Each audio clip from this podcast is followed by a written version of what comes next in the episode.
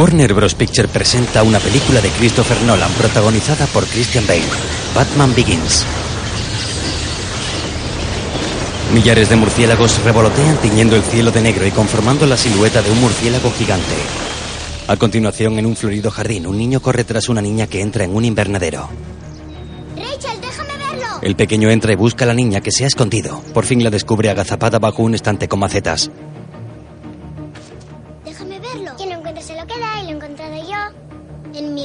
La niña le muestra una punta de flecha. Quien lo encuentre se lo queda. El chico se ha hecho con el objeto y huye saliendo del invernadero. Se esconde tras un arbusto. La niña que corre en su busca al no verlo se detiene. Bruce. De pronto, el niño cae por un profundo pozo golpeándose violentamente contra el fondo. Rachel, tras asomarse al hueco, marcha en busca de ayuda. Mientras Bruce permanece semitumbado en el fondo del pozo, dirige su mirada hacia una oscura y tenebrosa gruta que descubre ante él. De repente, una bandada de murciélagos en estampida sale de la gruta revoloteando en torno al chico. De pronto, un Bruce adulto con barbas despierta sobresaltado. ¿Has tenido un sueño? Una pesadilla. Un hombre asiático está junto a él. Descubrimos que están en una celda con muchos otros presos. ¿Era peor que este lugar? La mirada de Bruce se cruza con otro preso, un asiático muy corpulento. Al poco salen a un patio. El entorno es el de un campo de concentración. Todos los soldados que vigilan a los reclusos tienen rasgos orientales. Más tarde hacen cola para que les sirvan comida.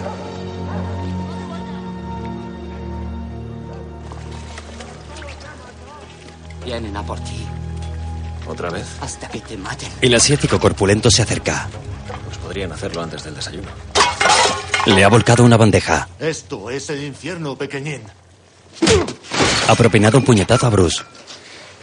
Y yo soy el diablo.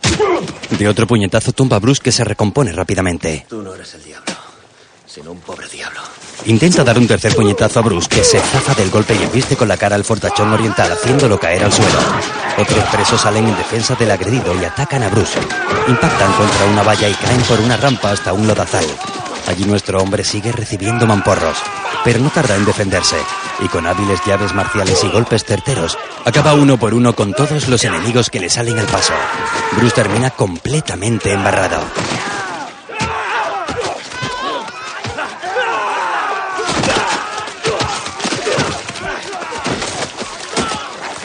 Los soldados llegan al lugar de la pelea. Agarran a Bruce por la espalda. ¡Aisladle!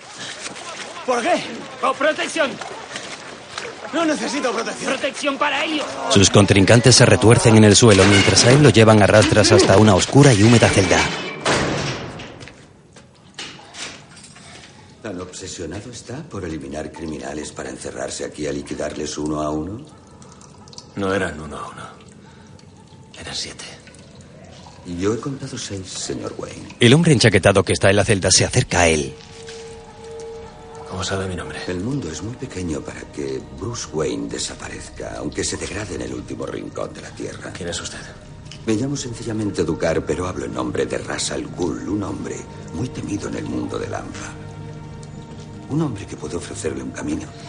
¿Qué le hace pensar que necesito un camino? Usted está aquí por voluntad propia. Se ha adentrado en la comunidad del mal, pero fueran cuales fueran sus intenciones en un principio, ahora está completamente perdido. ¿Y qué camino ofrece Ras al Ghul? El camino de aquel que comparte el odio por el mal y desea servir a la auténtica justicia. El camino de la Liga de las Sombras. ya. ¿Sois justicieros? No, no, no. Un justiciero solo es un hombre perdido en su loco afán de satisfacción personal. Pueden acabar con él o encerrarle. Pero si consigues ser algo más que un hombre, si te entregas a un ideal, si nadie puede detenerte, te conviertes en algo muy diferente. ¿En qué? En una leyenda, señor Wayne. Mañana le soltarán. Si está cansado de pelear con pequeños delincuentes y quiere llegar a algo, hay una rara flor azul que crece en las montañas del este. Coja una de esas flores. Si consigue llevarla hasta la cima de la montaña, tal vez encuentre lo que ha estado buscando desde el principio. ¿Y qué es? Lo que he estado buscando. Eso solo usted lo sabe. Al día siguiente, Bruce es lanzado a la carretera desde un camión. El hombre se incorpora y fija su mirada en unas inmensas montañas nevadas que se levantan frente a él.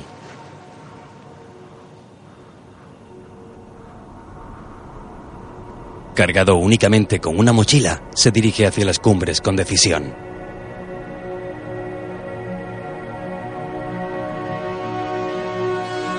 A medio camino se encuentra con una zona plagada de banderolas que se mecen con el gélido aire de la montaña.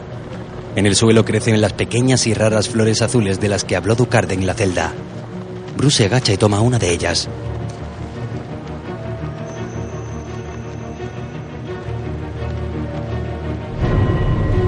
Poco después, continúa su camino por la montaña hasta llegar junto a un conjunto de casas de madera que se erigen entre la nieve.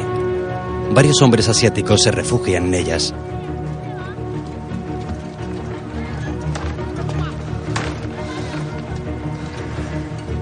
Media vuelta. En serio, de la vuelta. Bruce, haciendo caso omiso al consejo del hombre, continúa su duro camino.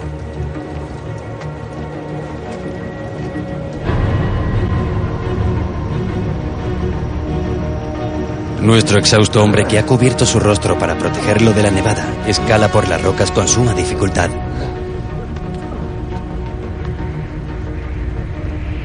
Por fin llega hasta un enorme templo edificado en la ladera de la montaña.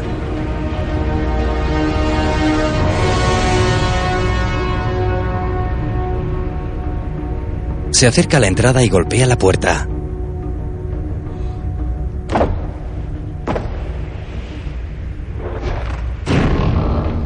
La puerta se abre y Bruce adentra en el templo que está iluminado por innumerables velas. Al fondo, un hombre con aspecto de monje está sentado sobre un trono dorado. Bruce descubre el rostro y se miran fijamente.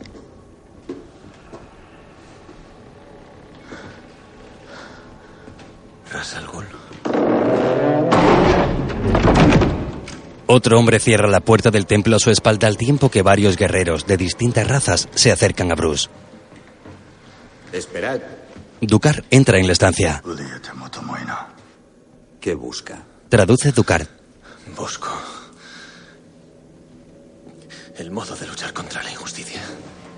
De lograr que el miedo se vuelva contra quienes se aprovechan de los que temen. Bruce extrae de entre sus ropajes la delicada flor azul que recogió en la montaña y se la tiende a Ducard. Este la sostiene en alto y se la muestra a Ras al Ghul.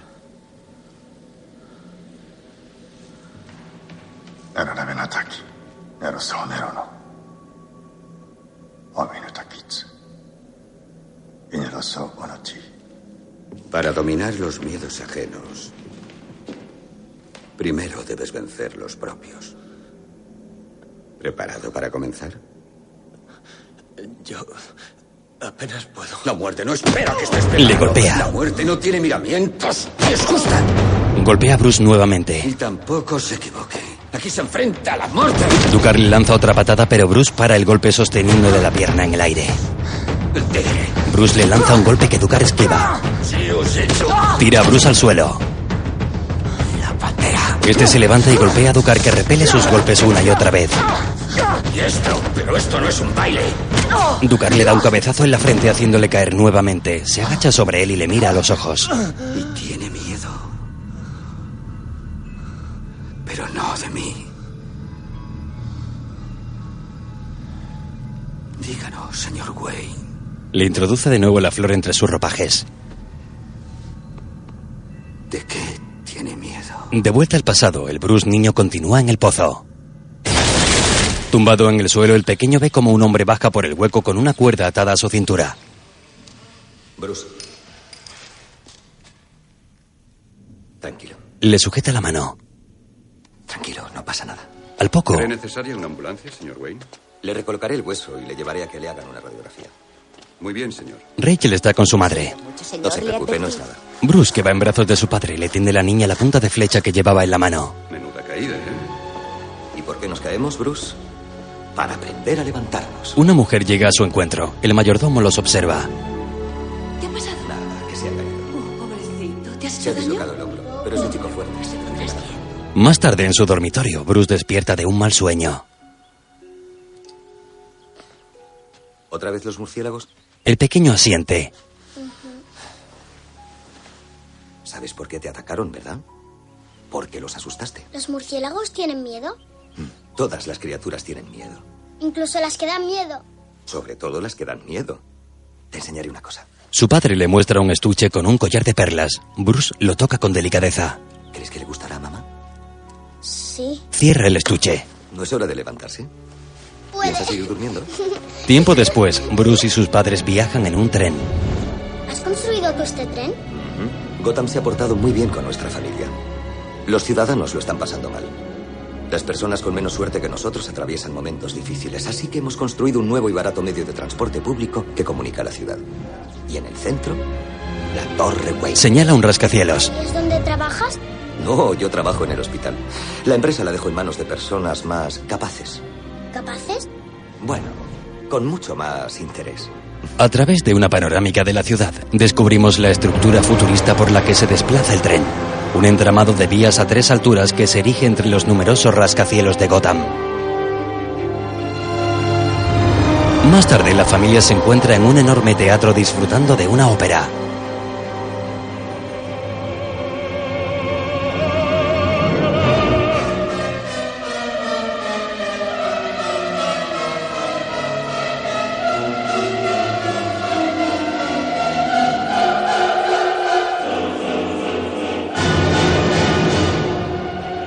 Los actores están caracterizados de murciélagos y se mueven enérgicamente, simulando los movimientos del animal. Bruce se revuelve incómodo en su asiento recordando el incidente del pozo. Mira con angustia a su padre. Vámonos. Por favor. Está bien. Vamos. Los tres se levantan de su asiento y abandonan el teatro.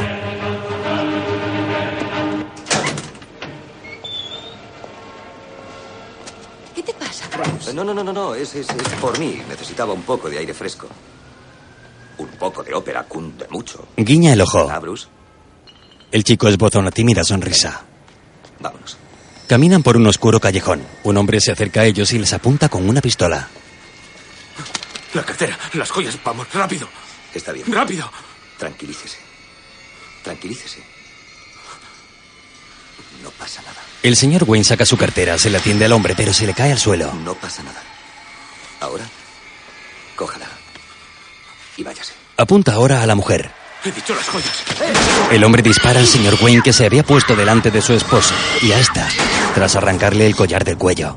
El pequeño observa atónito como el delincuente huye del lugar. Bruce, Su padre le toma de la mano. El chico lo mira con lágrimas en los ojos. tranquilo. No tengas miedo. Bruce observa desolado cómo a su padre se le va la vida. Arrodillado junto a los cadáveres de sus progenitores, el niño llora amargamente en el oscuro y solitario callejón. Más tarde, en una comisaría, un policía se acerca al chico que está sentado con la chaqueta de su padre entre los brazos.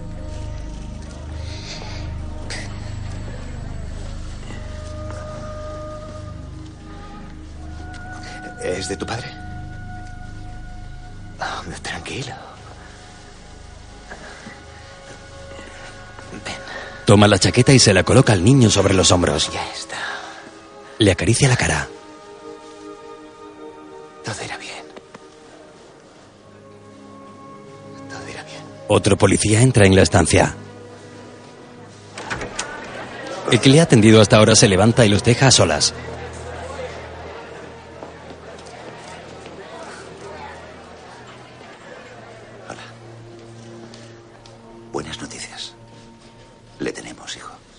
Más adelante, un gran número de personas camina por el cementerio familiar vestidos de negro y resguardados por paraguas.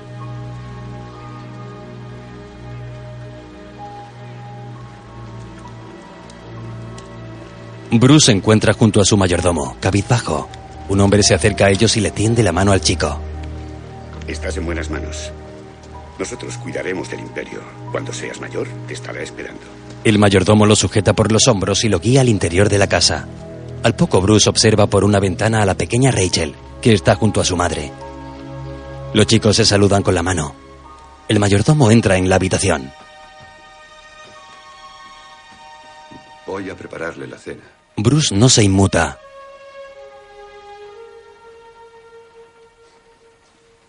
Muy bien. Alfred, Diga, señor Bruce. ha sido culpa mía, Alfred, y si irme del teatro, si no me hubiera asustado. Usted no ha tenido la culpa, sino él. Y solo él. ¿Lo entiende? Les echo de menos, Alfred. Les echo mucho Yo de también, menos. señor Bruce. Se abraza al mayordomo. Yo también. De vuelta al presente, ¿Aún crees que eres responsable de la muerte de tus padres? La ira es mayor que la culpabilidad. poco después empuñan una espada en un gélido lago helado rodeado de montañas.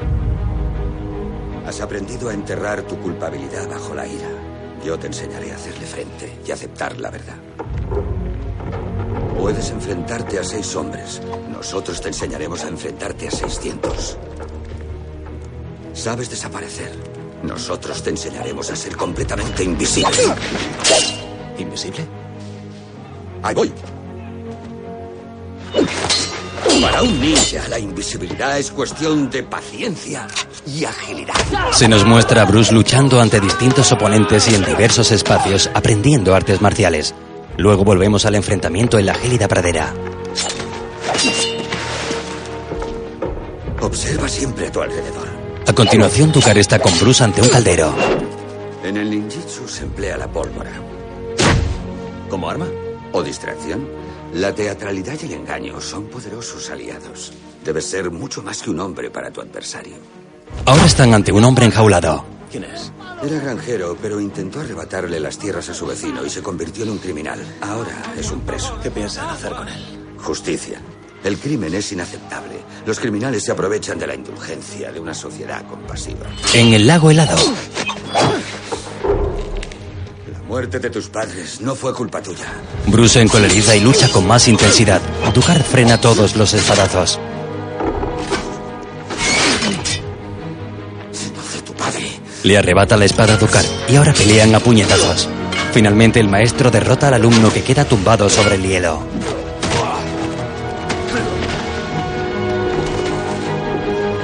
Bruce no se da por vencido y vuelve a la carga contra Dukar, que se deshace de él nuevamente. La ira no cambiará el hecho de que tu padre no hiciera nada. Aquel hombre llevaba una pistola. ¿Y eso te bloquearía? Yo he sido adiestrado. El adiestramiento no es nada. La voluntad lo es todo. Erguidos se miran frente a frente. La voluntad de actuar. Ahora es Dukar quien infiere una secuencia de espadazos a Bruce que los esquiva todos. Para terminar, el joven consigue tumbar al maestro y lo amenaza con su espada. No me has vencido. Has dado un mal paso por dar un buen golpe. El hielo se quiebra bajo los pies de Bruce y cae al agua. Al atardecer están sentados junto a una hoguera. Frótate el pecho. Tus brazos se las apañarán solos. Eres más fuerte que tu padre. Tú no conociste a mi padre. Pero sí la ira que te corroe, la rabia que ahoga tu dolor y que convierte el recuerdo de tus seres queridos en veneno que corre por tus venas. Y un día desearás que esas personas a las que tanto querías no hubieran existido para evitar el sufrimiento. Yo no he vivido siempre aquí, en las montañas. Tenía mujer, amor de mi vida. Y me la, me la arrebataron.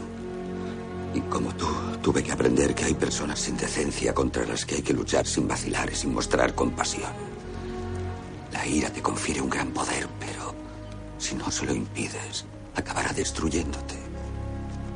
Casi lo consiguió conmigo. ¿Qué la hizo desaparecer? La venganza. A mí eso no me sirve. ¿Por qué, Bruce? ¿Por qué no quieres vengar a tus padres? Tiempo después, Bruce llega a la mansión de sus padres. Alfred le acompaña. ¿Piensa regresar a Princeton después de la vista, señor, o Puedo convencerle para que se quede un par de días. No tengo intención de regresar. ¿No le gusta aquello? Sí, me gusta. Pero al parecer yo a ellos no. Suben por las escaleras. Le he preparado el dormitorio principal. No. Mi habitación está bien. Con el debido respeto, señor, la mansión Wayne es su casa. No, Alfred. Es la de mi padre. Su padre está muerto, señor Wayne. Esta casa es un mausoleo. En cuanto pueda, la derribaré ladrillo a ladrillo. Esta casa, señor Wayne, ha albergado a seis generaciones de su familia. ¿Por qué te importa tanto, Alfred? Esta no es tu familia. Me importa tanto porque una vez un buen hombre me hizo responsable de lo que para él era lo más preciado del mundo entero. La señorita Dawes se ha ofrecido a llevarle a la vista. Probablemente querrá convencerle de que no vaya. Debería enterrar de una vez el pasado junto con mis padres, Alfred. No me atrevería a decirle qué tiene que hacer con su pasado, señor. Sepa solo que a algunos de nosotros nos importa lo que haga con su futuro. No me has dejado por imposible. Jamás. Alfred se marcha. Al instante, Bruce está en la habitación principal observando con melancolía un marco con la foto de sus padres. La deposita en una mesa y abre una caja. Encuentra un fonendoscopio y vienen a su mente recuerdos de cuando siendo niño jugaba a auscultar a su padre con ese instrumento.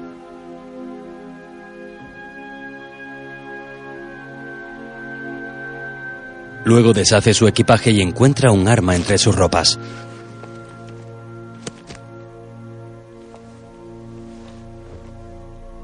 Comprueba que está cargada. Luego baja las escaleras y en la cocina se encuentra con una joven y bella mujer. Alfred sigue guardando la leche condensada en el estante de arriba. ¿No se ha dado cuenta de que ya alcanzas? Las viejas costumbres nunca mueren. Tampoco antes le servían de mucho. Desde luego. ¿Qué tal tu madre? Echa de menos esta mansión. Como yo. Ya. Pero no es la misma si las personas que dieron vida a estas paredes. Ahora solo queda Alfred.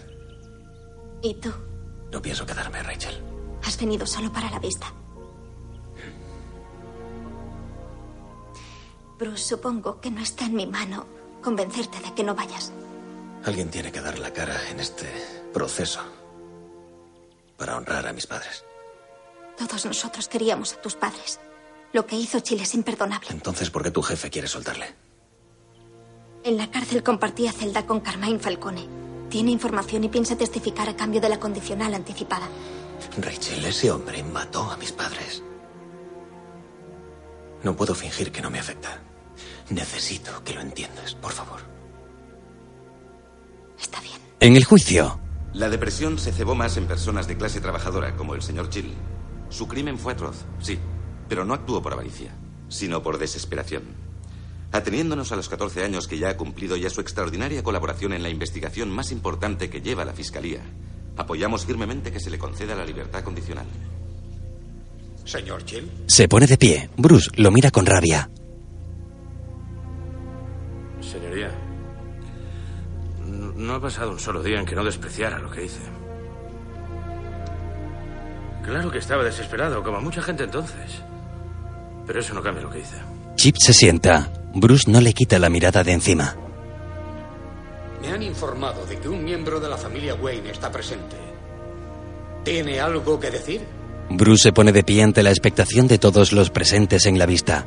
Sin articular palabra, abandona la sala. Fuera, en los pasillos de los juzgados, carga su arma oculto tras una columna. Se esconde la pistola en una manga. Chip abandona la sala y una mareada de fotógrafos y periodistas se le acercan. Bruce camina frente al asesino con el arma preparada, pero una señora rubia se antepone entre ellos dos.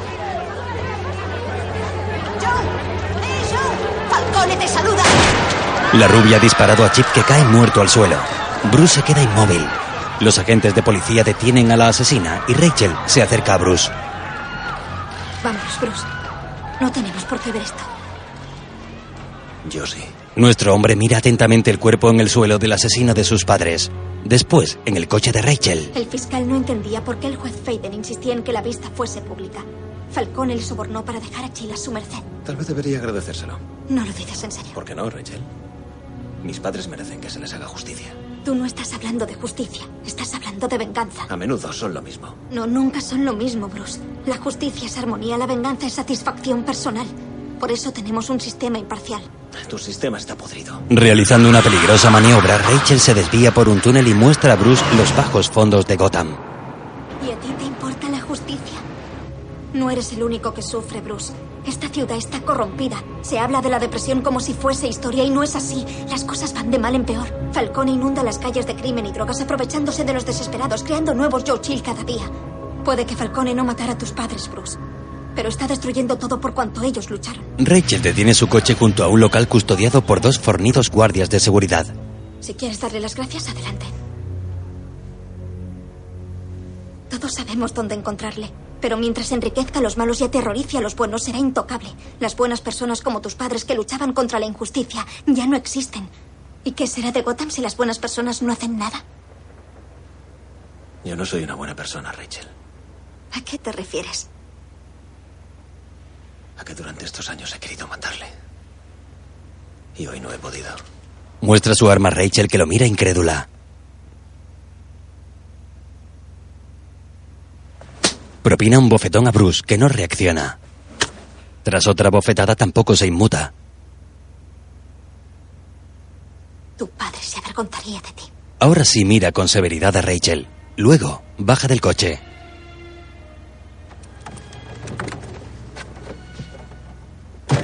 Rachel queda consternada. Al momento Bruce está junto a un muelle. Tiene la mirada perdida.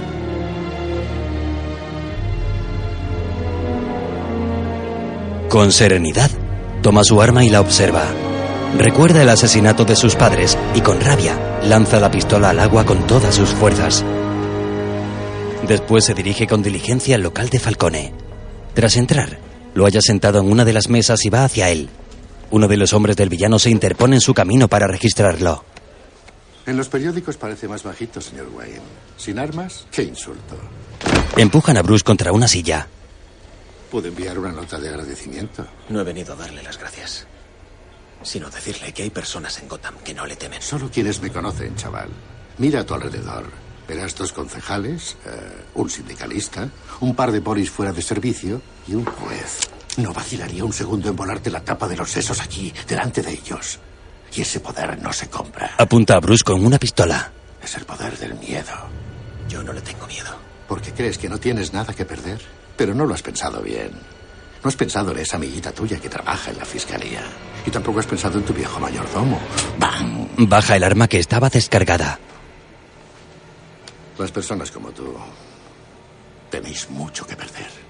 ¿Tú crees que porque hayan matado a tu mamá y a tu papá, conoces el lado amargo de la vida, pero te equivocas? No sabes lo que es la desesperación. Tú eres. Tú eres Bruce Wayne, el príncipe de Gotham. Aunque te alejaras más de mil kilómetros, la gente sabría quién eres. Así que no, no vengas aquí hecho una furia, intentando demostrarte algo a ti mismo. Este es un mundo que tú jamás comprenderás. Y siempre se teme aquello que no se comprende.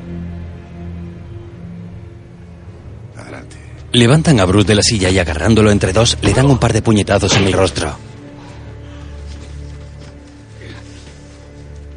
Sí, tienes valor, chaval, lo reconozco. Más que tu padre, desde luego.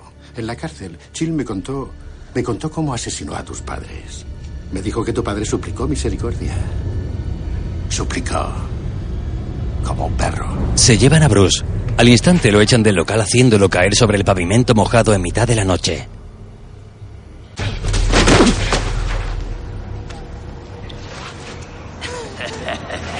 Debiste dejar propina. A continuación saca los billetes de su cartera y tira esta al fuego. Le tiende el dinero al mendigo. ¿Por qué? Por tu chaqueta. Está bien. El hombre se quita la chaqueta. Eh, eh, eh, dámelo, es un buen abrigo. Procura que no te vean con él. Me estarán buscando. ¿Quién? Todo el mundo. Bruce se marcha y deja atrás al mendigo con su abrigo puesto. Es un buen abrigo. Nuestro hombre camina por las solitarias calles en mitad de la noche. A la altura del puerto se detiene pensativo y repentinamente echa a correr. Al momento Bruce vuelve a estar junto a Ducar rememorando su pasado. Cuando vivías entre criminales, ¿sentías lástima por ellos? Al principio robé para no morirme de hambre. Sí. Empecé a perder la noción de lo que estaba bien y de lo que estaba mal. Viajando, he aprendido qué es el miedo antes de delinquir y la emoción de que te salga bien. Pero jamás me convertí en uno de ellos. La policía china lo detiene robando cargamento de empresas Wayne. ¿Qué nos importa cómo te llames? Eres un delincuente. Dice que no es un criminal. Díselo al dueño de esto. Has viajado por todo el mundo para entender cómo piensa un criminal y poder vencer tus miedos. Pero un criminal es fácil de entender. Y lo que realmente temes vive en tu interior. Temes tu propio poder. Temes tu ira, el impulso de cometer admirables o terribles actos. Ahora debes hacer un viaje interior. ¿Estás preparado? Aspira. Ducar le tiende un incensario que ha prendido con plantas aromáticas. Bruce respira el humo que emana el recipiente. Aspira. Aspira tus miedos. Piensa en murciélagos. Afrontalos. Para vencer el temor debes convertirte en el temor. Debes regodearte del temor de los demás.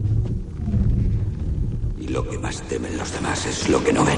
Un ejército de ninjas rodea a Ducar que se enmascara para ser uno de ellos. Bruce, con la visión alterada, también oculta su rostro y se une al grupo convertido en ninja.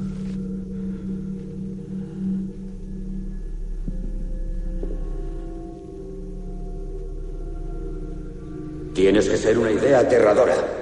Los ninjas desenfundan sus katanas y forman un pasillo ante Bruce. Nuestro hombre también desenvaina su sable y se adentra en el pasillo. Tienes que ser un concepto. Uno de los ninjas avanza y se enfrenta a él. A un movimiento de todos se oculta entre los demás ninjas. Siente como el terror nubla tus sentidos. Siente su poder de distorsión, de control.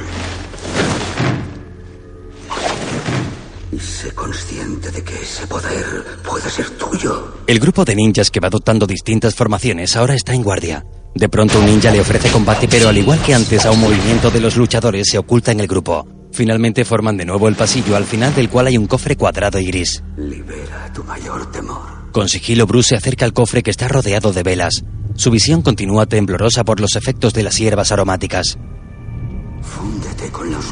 Bruce abre la caja y libera decenas de murciélagos que revolotean en torno a él.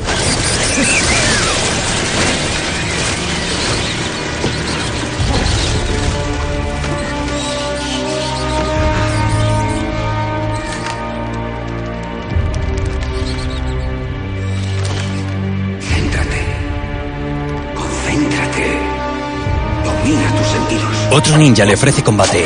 La secuencia se repite, pero en esta ocasión es Bruce quien se mezcla con el resto de ninjas para pasar desapercibido. Su oponente comprueba que ha sido herido en un brazo y trata de dar con Bruce entre las filas de ninjas.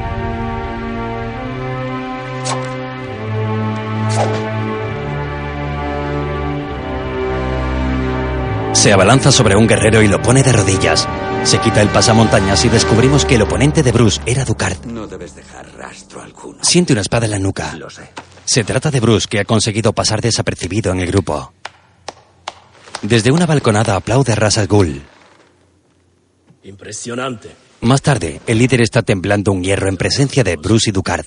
Dirige hacia nuestro hombre el acero con la punta al rojo vivo.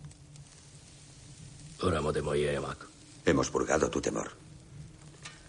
Puedes dirigir a estos hombres. Estás preparado para ingresar en la Liga de las Sombras. Bruce asiente y Ras al Ghul lleva el puño derecho al corazón. Pero antes, debes demostrar tu compromiso con la justicia. ¡Ahí voy! Un ninja trae a un reo esposado y lo arrodilla frente a Bruce. Ducar le ofrece una corta katana al nuevo héroe que observa el arma impávido.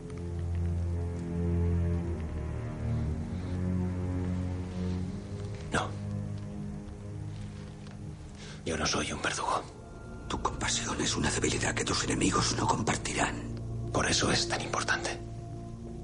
Es lo que nos separa de los criminales. ¿Quieres luchar contra los criminales? Este hombre es un criminal. Que debería ser juzgado. ¿Por quién? ¿Por burócratas corruptos? Los criminales se ríen de las leyes de la sociedad. Tú lo sabes mejor que nadie. No puedes dirigir a estos hombres, a menos que estés preparada para hacer lo necesario para erradicar el mal. ¿Y a dónde debería dirigir a estos hombres? A Gotham. Como hijo predilecto de Gotham, gozarás de mejor posición que nadie para erradicar el crimen de raíz. ¿Cómo? A Gotham le ha llegado la hora, como a Constantinopla o a Roma antes. La ciudad es un caldo de cultivo de sufrimiento e injusticia. No se puede hacer nada por ella, debe morir. Esta es la misión más importante de la Liga de las Sombras. Una misión que llevamos desde hace siglos. Gotham debe ser destruida.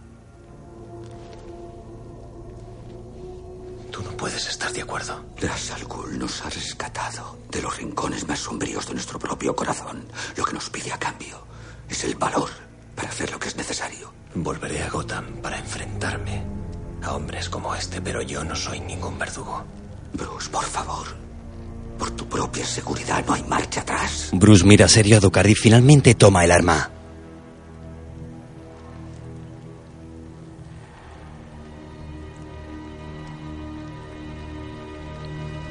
Tras cruzar la mirada con la de Rasas Ghul, se acerca al reo y coloca el acero afilado en la nuca del delincuente que lanza a nuestro hombre una mirada de clemencia. Bruce eleva el arma y aprieta la empuñadura. Golpea el acero hirviendo que vuela por los aires. ¿Pero qué haces? Lo necesario, amigo mío. Asesta un puñetazo a Ducal, mientras el hierro al rojo vivo provoca un fuego cerca de unos toneles de pólvora. Ahora Bruce se enfrenta a Rasas Ghul. Una primera explosión hace que los ninjas huyan.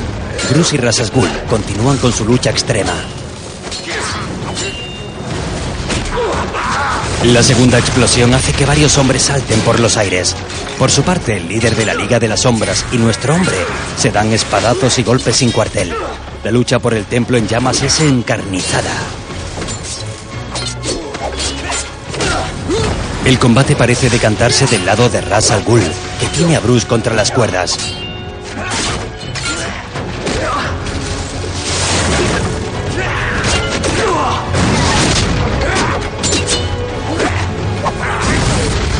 Una nueva explosión hace que los combatientes vuelen por los aires. Unas vigas del techo vencidas por el fuego caen violentamente aplastando a Ras al Ghul. Bruce corre ahora en dirección a Ducar, que está tumbado en el suelo sin conocimiento. Lo toma en brazos, se lo echa sobre la espalda y se abre paso entre las llamas y las explosiones buscando una salida. Las violentas deflagraciones hacen que muchos ninjas pierdan la vida. Nuestro héroe, cargado con Ducar, decide lanzarse al vacío por uno de los balcones justo antes de que el templo estalle. Bruce y Ducard han caído sobre la nieve. El cuerpo inerte del maestro se desliza por el blanco manto sin control. Y Bruce se apresura a darle alcance antes de que caiga por un precipicio. Bruce consigue agarrarlo por una mano justo cuando se precipitaba al vacío. El templo continúa destruyéndose. Bruce está tumbado boca arriba en el pico del precipicio y hace por una mano a Ducard cuyo cuerpo está colgando en el aire. En un esfuerzo sobrehumano eleva su brazo tirando de Ducard hasta colocarlo a salvo junto a él. Al poco, carga con él hasta un poblado y lo tumba dentro de una cabaña. Ducard continúa sin conocimiento. Un asiático le asiste. Le diré que usted le ha salvado la vida. Bruce hace una reverencia y abandona el lugar. Otro día, Bruce camina hacia un avión privado que está en una pista de aterrizaje rodeada de montañas heladas. La puerta se abre desplegando las escaleras del avión y se asoma Alfred. Señor Wayne, ha pasado mucho tiempo. Sí, mucho. Tiene usted muy buen aspecto. Un poco sucio. Durante el vuelo, ¿Piensa quedarse en Gotham mucho tiempo, señor? Solo lo necesario. Demostraré a los ciudadanos de Gotham que su ciudad no pertenece a los criminales o a los corruptos.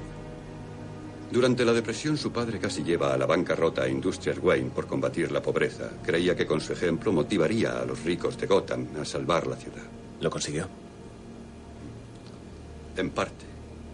Su asesinato logró que los ricos y los poderosos reaccionaran. Las personas necesitan ejemplos drásticos para salir de la apatía y no puedo dárselo, siento, Bruce Wayne. Como hombre, soy de carne y hueso. Pueden ignorarme o destruirme, pero como símbolo. Símbolo, puedo ser incorruptible. Puedo ser inmortal. ¿Qué símbolo? Algo primario, algo aterrador. Entiendo que ya que piensa combatir al crimen, ese símbolo será un personaje que protegerá a las personas que le importan de posibles represalias. ¿Estás pensando en Rachel? La verdad, señor, estaba pensando en mí. ¿Has comentado mi regreso con alguien? Oh, no imagino las repercusiones legales que puede tener resucitar a un muerto. ¿Muerto? Han pasado siete años. ¿Me has declarado muerto? Yo no, pero el señor Earl piensa sacar la empresa a bolsa. Quería acabar con su participación mayoritaria. Esas acciones valen una fortuna. Afortunadamente lo dejé todo en tus manos. Ciertamente, señor. Pero puedo prestarle el rol si quiere, si me lo devuelve con el depósito lleno. El avión sobrevuela aguas calmadas en dirección a Gotham.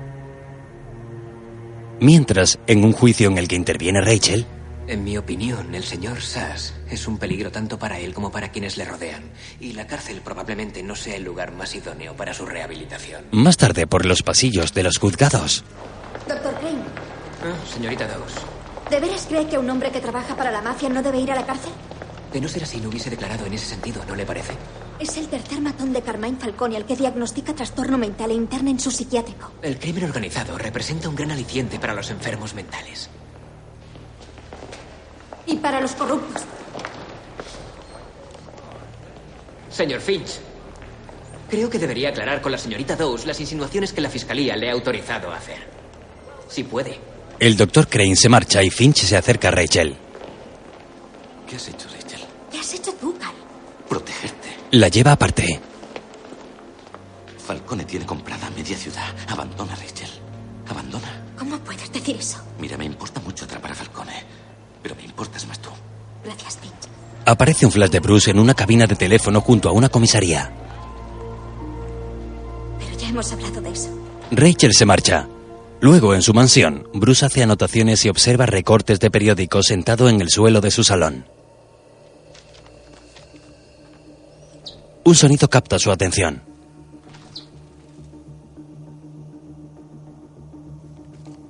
Se levanta y descubre un murciélago volando alrededor de la lámpara del salón. Otro dichoso murciélago, señor. Debe de haber un nido en el jardín. Alfred se acerca portando una bandeja con una tetera y tazas a un impertérrito Bruce. Luego nuestro hombre baja las escaleras de su mansión y se dirige al pozo ciego donde cayó cuando niño. Desciende al fondo con ayuda de una cuerda.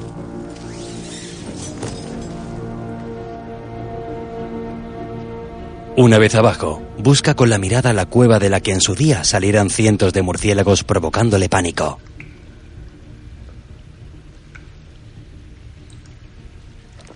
Con firmeza se adentra en la guarida y se desliza por una empinada rampa.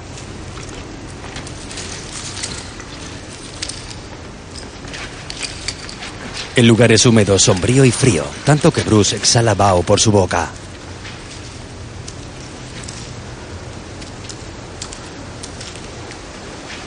Al llegar al final de la rampa de un salto cae al piso. Se yergue y observa la mojada gruta. Al fondo se vislumbra una cascada. Se adentra en las profundidades y finalmente se posiciona bajo una bóveda altísima y oscura labrada en la roca. Mira hacia arriba con insistencia.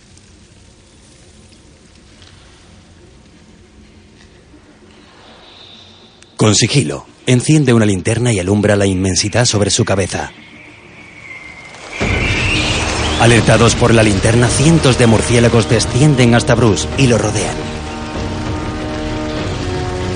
Cegados por la luz, dan vueltas sin parar alrededor del hombre que continúa valientemente de pie. Bruce no se inmuta a pesar de que ya es una nube de vampiros lo que le rodea. Vuelan muy cerca de él y a toda velocidad. Mientras, el doctor Crane está reunido con Carmín Falcone. Se acabaron los favores. Alguien está husmeando. Oye, doctor, yo rasco tu espalda y tú rascas la mía. Yo te entrego la mercancía. Y le pagamos por eso. El dinero no me importa, me importan los favores. Soy muy consciente de que no se siente intimidado por mí, señor Falcone. Pero usted sabe para quién trabajo. Y cuando llegue... ¿Llegue? ¿Va a venir a Gotham? Así es. Y cuando llegue, no le gustará saber que ha puesto en peligro nuestra operación solo para evitar que sus matones vayan a la cárcel. ¿Quién te molesta? La chica que trabaja para la fiscalía. La compraremos. A esa no. Oh, una idealista, ¿eh? Bueno, eso tiene solución. No quiero saberlo.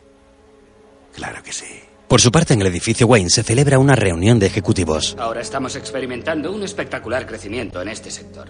No creo que Thomas Wayne hubiese aprobado que la fabricación de armamento pesado fuese la piedra angular de nuestra empresa.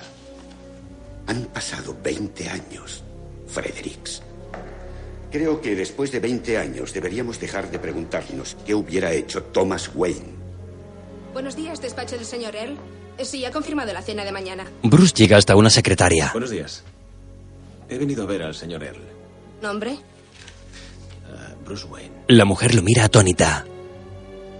Thomas Wayne probablemente no hubiera sacado la empresa a bolsa, pero eso es lo que como directivos responsables vamos a hacer. Jessica. Jessica, ¿dónde estás? Mira la bola. ¿Por qué no coges el teléfono? Bruce juega al golf tras la puerta. Esto es Industrias Wayne, señor Earl. Seguro que vuelven a llamar. Bruce, te creíamos muerto. Siento decepcionarle. En el bufete. Necesito que revises esto. ¿Le has visto ya? ¿A quién? A Wayne. Es la noticia del día. Ha vuelto. En un despacho, Early sirve un cóctel a Bruce. Estoy seguro de que entenderás que no puedo parar la maquinaria. Está en marcha. Vamos a salir a bolsa. Lo entiendo. Las acciones me reportarán grandes beneficios. No estoy aquí para interponerme. Estoy buscando trabajo. Oh.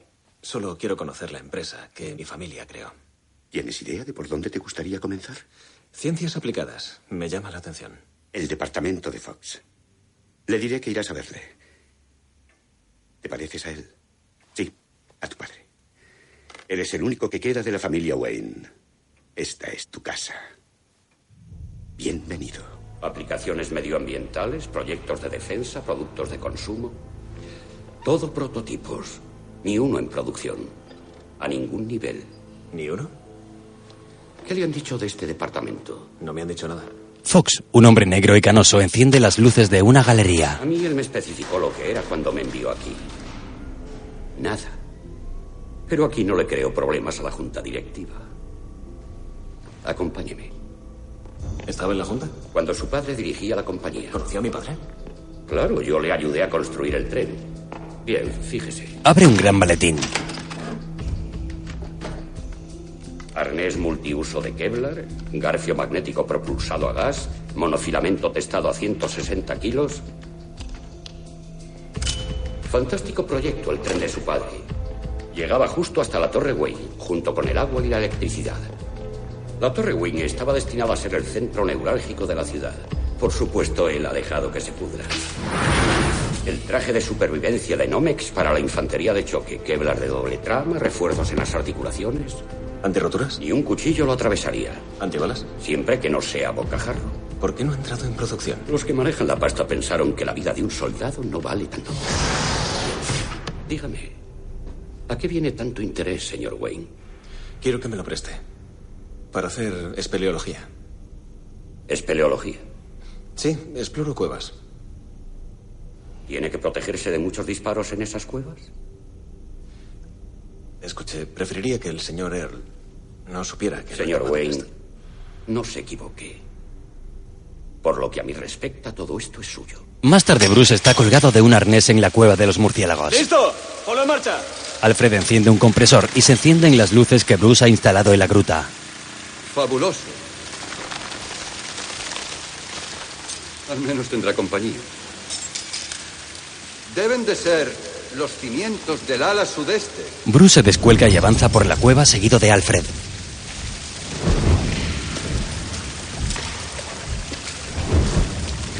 Atraviesan una corriente de agua y llegan a unos túneles de ladrillo. Durante la guerra civil, su bisabuelo trabajó en la línea subterránea del ferrocarril. Conducía en secreto a los esclavos hasta el norte.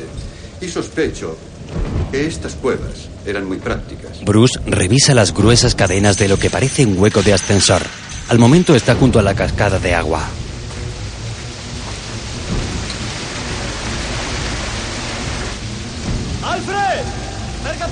Lo veo perfectamente desde aquí, señor. Muchas gracias. Nuestro hombre se coloca bajo el caño de agua. Al poco está pintando de negro con un spray el traje ultra resistente que le mostró Fox en el edificio Wayne.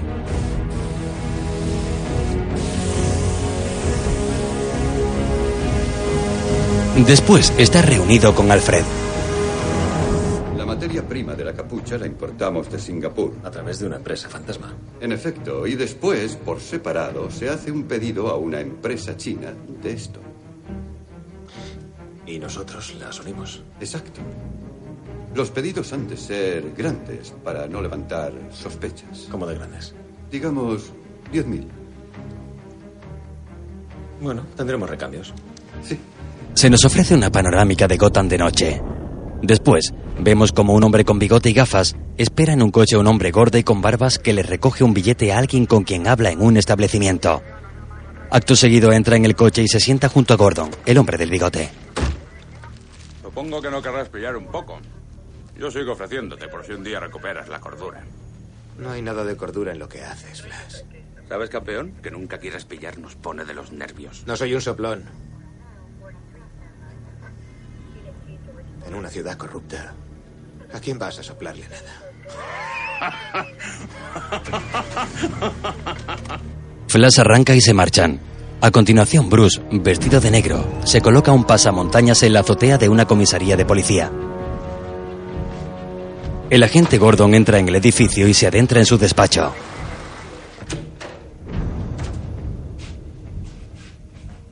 Mientras realiza una llamada, se apaga la luz de la sala.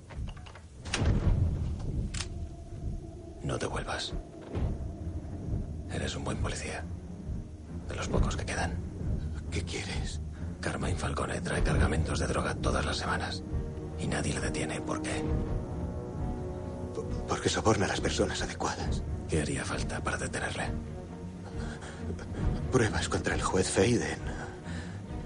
Y un fiscal con agallas para procesarle. Rachel Dawes. ¿Quién eres? Busca mi símbolo. ¿Estás solo en esto? Ahora somos dos. ¿Somos? Cuando el agente se gira, Bruce ha desaparecido.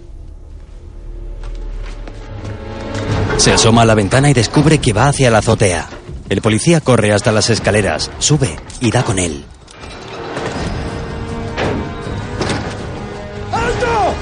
Lo encañona.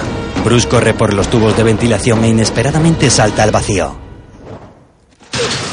Se agarra a las escaleras de emergencia de un edificio contiguo y tras dejarse caer hasta un balcón, consigue ponerse a salvo. En la azotea, varios agentes han llegado junto a Gordon. ¿Qué coño era eso? Un enfermo mental. Bruce llega ante Fox. Bueno, ¿qué toca hoy? ¿Más espeleología? No. Hoy toca salto base. Salto base. ¿Qué es? ¿Paracaidismo? Algo así. ¿Tiene algún tejido ligero? ¿Sabe?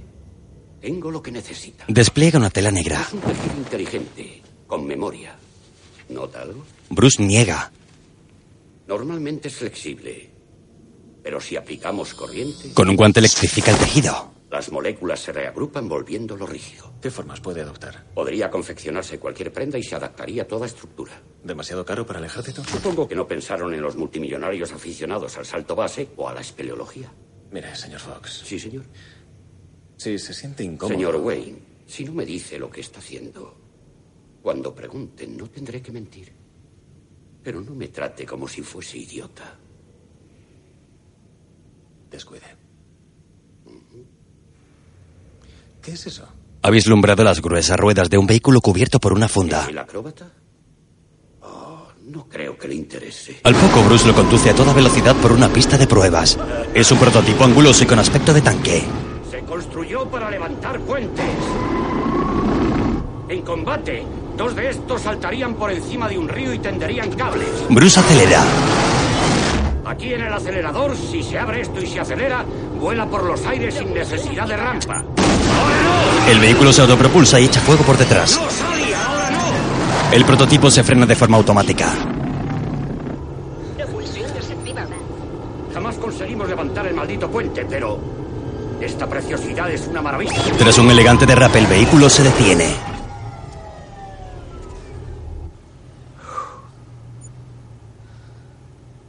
Bueno, ¿qué le parece? Que si lo tiene en negro, me lo quedo. En otro lugar, Te necesito en el muelle el jueves. ¿Problemas? No quiero que los tengamos en el último envío. Claro. Se rumorea que tienes un contratiempo con alguien de la fiscalía. ¿De veras? Y que has ofrecido una generosa recompensa a quien te solucione el tema. ¿A dónde quiere llegar, señor Flash? ¿Has visto a la chica? Bruce oye la charla. Guapa ayudante del fiscal. ¿No crees que es arriesgar más de la cuenta? Puede que... Incluso para esta ciudad. No subestimes la ciudad de Gotham. A las personas que van a trabajar les roban cada día. A veces, a veces las cosas se tuercen. Más tarde en la cueva, Alfred rompe una máscara de Batman con un bate. Ha habido problemas con el grafito, señor. Los próximos 10.000 cumplirán todos los requisitos. Menos mal que nos hicieron descuento. Cierto. Y entre tanto, señor, ¿puedo sugerirle que evite aterrizar de cabeza? Bruce repasa sus artilugios, toma el cinturón, lo desprende de los arneses y lo manipula con delicadeza.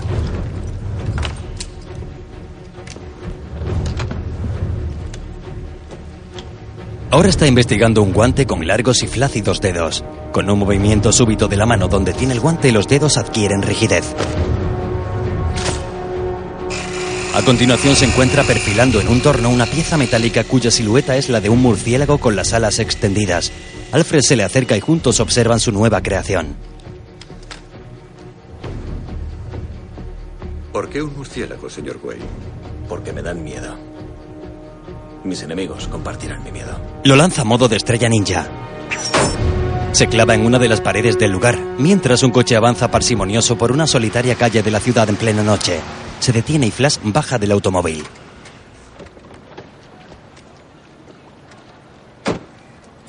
Se dirige a un grupo de operarios que carga un camión con cajas de cartón. De una de ellas toma un oso de peluche y le arranca la cabeza. ¿Qué es esto? Lo miran atemorizados. Seguid. Continúan con su tarea. Flash se dirige a un elegante coche y se sienta en el asiento trasero, donde le espera Falcone. Todo en orden. ¿Los osos van derechos a los traficantes? Sí, y los conejos a nuestro hombre en los Narrows. ¿Cuál es la diferencia? La ignorancia es una bendición, amigo mío. Es mejor que ignores los secretos de las personas que dan miedo. Uno de los operarios que carga el camión se dirige al contenedor del que toman las cajas y es atrapado de forma brusca. Sus compañeros se miran extrañados. Uno de ellos se acerca asustado a la zona de los contenedores. ¡Eh! ¿Estáis? El oscuro lugar está vacío y en silencio.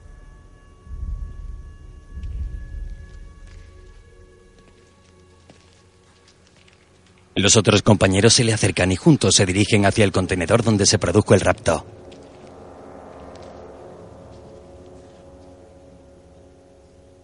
¿Estáis? Una farola estalla y el murciélago de metal cae al suelo entre los cristales. Uno de los hombres se agacha para recogerlo y lo observa con inquietud. Otro mira fijamente hacia arriba. ¿Qué pasa? Batman se descuelga de una grúa sobre los hombres. Uno huye a toda prisa. En el coche, Flash y Falcone oyen el grito y sus armados secuaces se acercan al contenedor. Iré a ver. Flash baja del coche, mientras el hombre que huía es atrapado súbitamente como ocurriera con su compañero.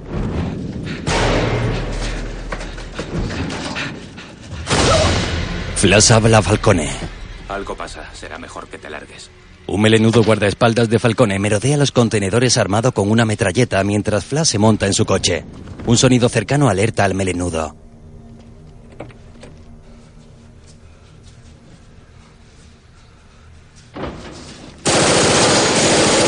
Ahora busca en otra dirección.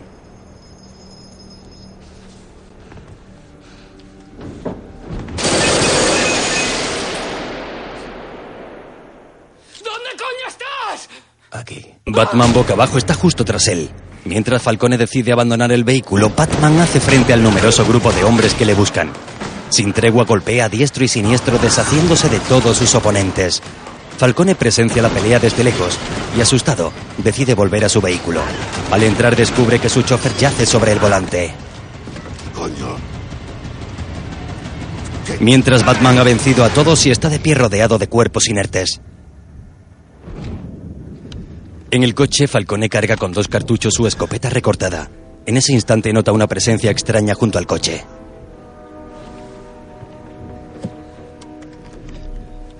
¿Qué coño eres?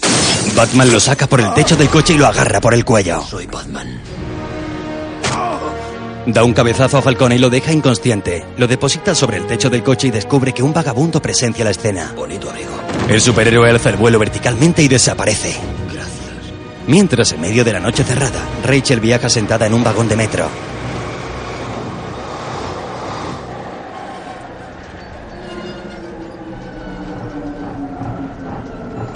Se levanta cuando el metro se acerca a su parada. Antes de bajar mira con sospecha a un muchacho que viaja en el mismo vagón. En cuanto la chica abandona el metro, dicho hombre se apresura a bajar también. Ya en los oscuros bajos de la estación, la chica camina buscando la salida cuando de pronto un fornido hombre se interpone en su camino. El muchacho que bajó del tren también la acosa por la espalda. La chica les golpea débilmente y saca una especie de arma. Los hombres de pronto huyen despavoridos. Eso es mejor que corras. Al girarse se topa con Batman que estaba tras ella. Le aplica inocuas descargas eléctricas al superhéroe. Les ha enviado para matarte. ¿Por qué? Le has puesto nervioso. Batman tira al suelo una fotografía. ¿Qué es eso? Pruebas ¿Para qué? para que puedas actuar. ¿Quién eres? Alguien como tú. Alguien que pone nervioso a los villanos. Rachel se agacha por la foto y cuando alza la mirada Batman ha desaparecido. Señorita, ¿va todo bien? Mientras la policía está en la zona donde Batman tumbó a Falcone, Gordon camina junto a un compañero. ¿Hombres de Falcone? ¿Qué importa? Jamás lograremos implicarle. Yo no estaría tan seguro, señor. Gordon descubre a Falcone envuelto en telas y asido a un gigantesco foco encendido. Se acerca a él que parece despertar.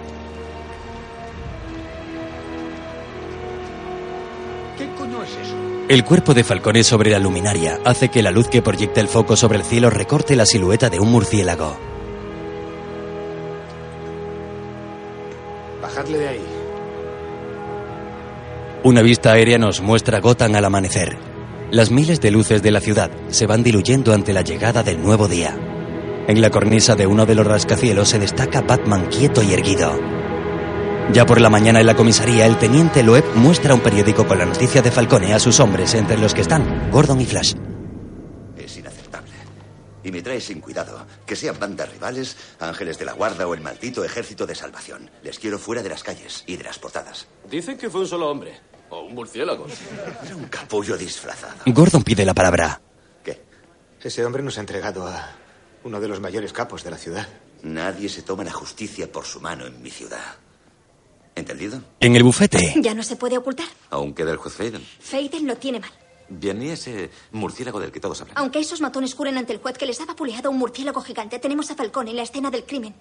Drogas, huellas, informe de la carga. Ese murciélago nos lo ha dado todo. ¿Está bien?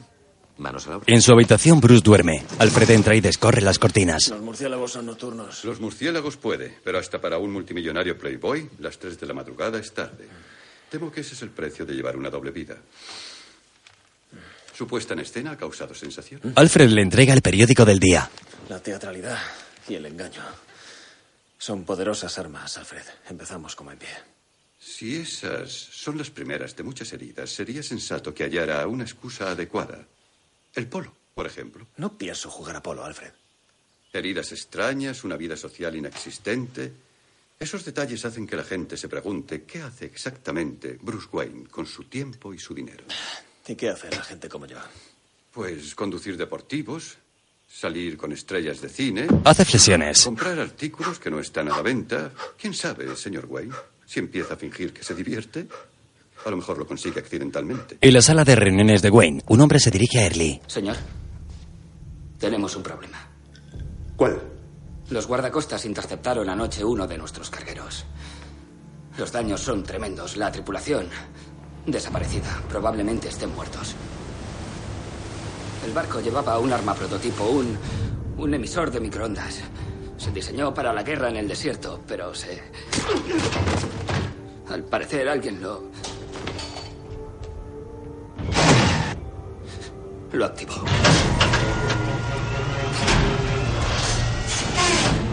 Su utilidad es concentrar las microondas para evaporar el suministro de agua.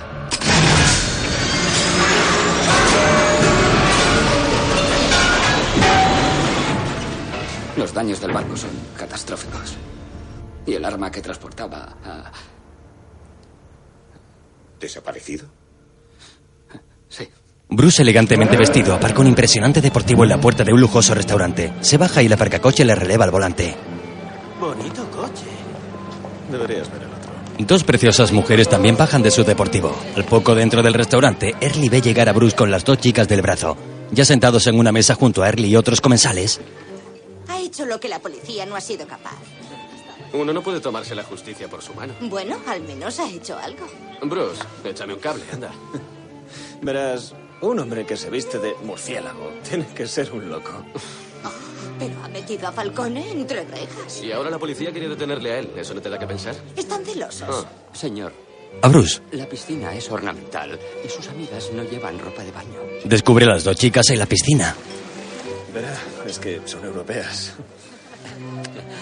Voy a tener que pedirle que se vaya. Extiende un cheque. Señor, no es cuestión de dinero. Escuche, voy a comprar este hotel. Y también cambiaré las normas de la zona de la piscina. Bruce se aleja de la mesa. Creo que el hombre murciélago merece una medalla. Y una camisa de fuerza para colocarla. Bruce se tira al agua. Al instante se marchan. Buenas noches. Adiós. Da una propina al portero. Cómprate algo bonito. Muchas gracias, señor. Al salir se cruza con Rachel. Bruce, ¿Rachel? había oído que habías vuelto. ¿Estás empapado? Ah, me he dado un baño. Vaya, Rachel. Me alegro de verte. Ha pasado mucho tiempo. Lo sé. ¿Qué tal va todo? Igual. Y el trabajo cada vez peor. No puedes cambiar el mundo tú sola, ¿sabes? ¿Qué le vamos a hacer? Tú estás ocupado bañándote. Rachel, todo. Todo esto. Yo. No. No soy así. Solo. En el fondo hay. Mucho más.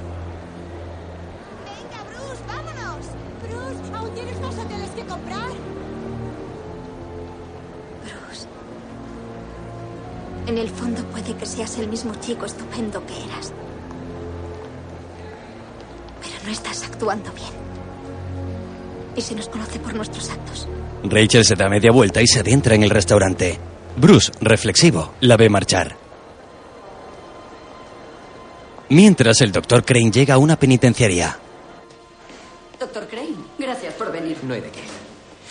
¿Intento de suicidio? Probablemente alegue trastorno mental transitorio, pero si pasara algo... Por supuesto, más vale prevenir. Entra en una blanca sala de interrogatorios donde se encuentra Falcone. Ah, doctor Crane.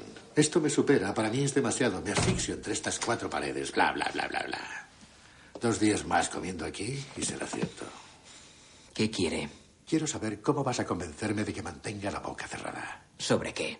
Usted no sabe nada. Sé que no te gustaría que la poli examinara mejor las drogas que he incautado. Sé lo de tus experimentos con los pacientes del manicomio. Nunca hago negocios con nadie sin conocer previamente sus trapos sucios.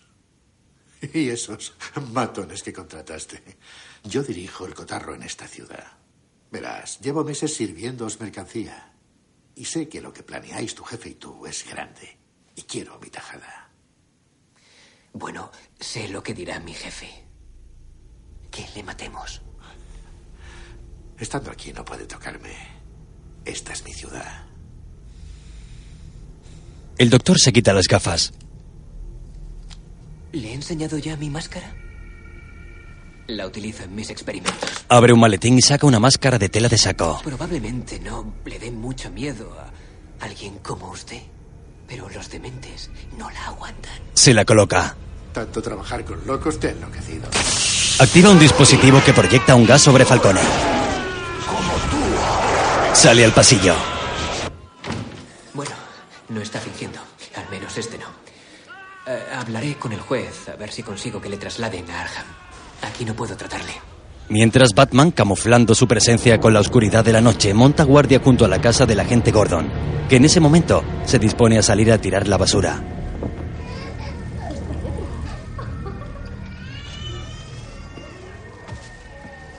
Ya fuera de la vivienda deposita la bolsa en el cubo. Se avecina tormenta. Batman le habla desde la cornisa de su porche. El agente cierra la puerta de la casa. La escoria está alineada porque le has plantado cara a Falcone. Ya es algo. Tu socio estaba en el muelle con Falcone. Se saca un dinero extra trabajando para la mafia.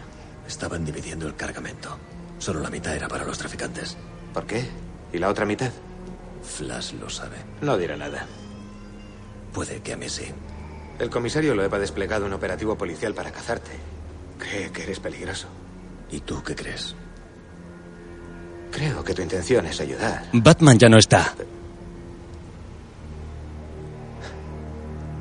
Pero me he equivocado otras veces. En otro lugar de Gotham, Flash está ante un puesto de comida rápida. Con más cebolla.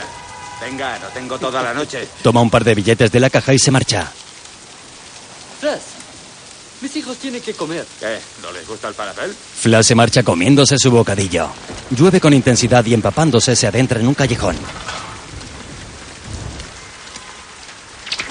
Algo lo captura y lo sube invertido verticalmente a toda velocidad hasta lo alto de un edificio. Allí colgado se encuentra con Batman. ¿Dónde van destinadas el resto de las drogas? No lo sé. No lo sé. Lo juro por Dios. ¡Júralo por mí! Batman lo suelta y se precipita al vacío. A mitad de camino hacia el suelo hace que regrese arriba con él. No lo sé.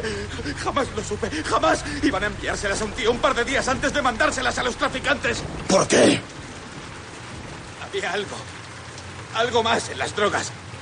Algo escondido. ¿El qué? No estuve en la entrega. Fue. Fue en los Narrows. Ningún poli entra ahí solo. ¿Tengo aspecto de policía? No.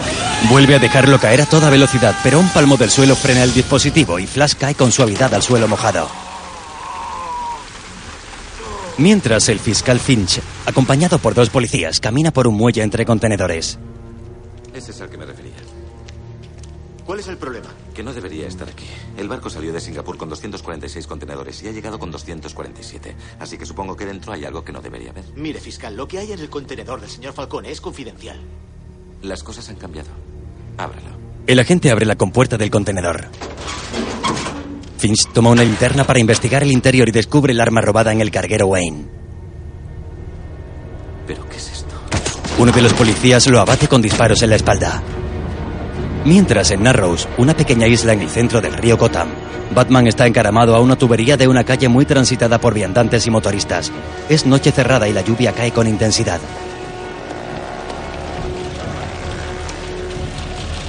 Con discreción para pasar inadvertido, va escalando y utilizando un sofisticado visor capaz de ver a través de las paredes. Descubre en un piso una caja con osos de peluche junto a un escritorio.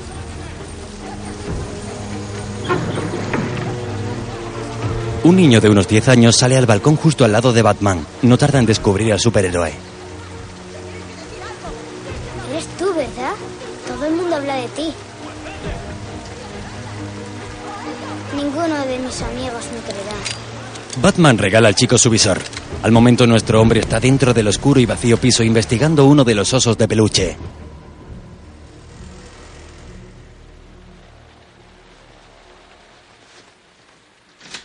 De repente el doctor Crane entra en el piso con una linterna en la mano. Dos hombres le acompañan. Batman se esconde. Que no quede ni rastro. Lo mejor es prenderle fuego. Muy bien. Crane se extraña al ver la puerta del balcón abierta y se acerca a ella. Mientras sus ayudantes, que portan varios bidones de color rojo, rocían el piso con gasolina.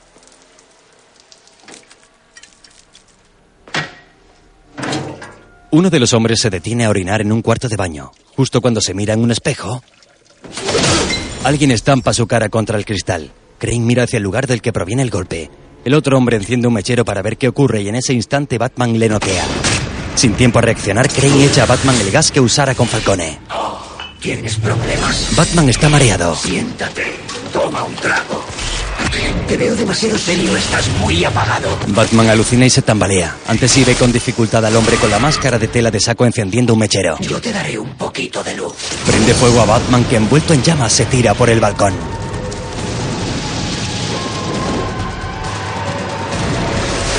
Cae sobre un coche y ya en el suelo trata de apagar sus llamas rodando sobre el pavimento mojado.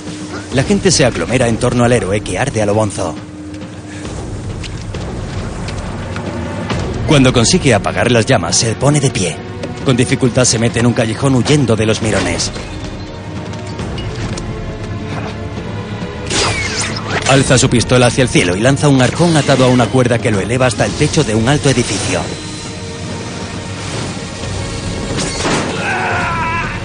Una vez allí, se tumba boca arriba bajo la intensa lluvia. Toma un transmisor de su muñeca y se lo lleva cerca de la boca.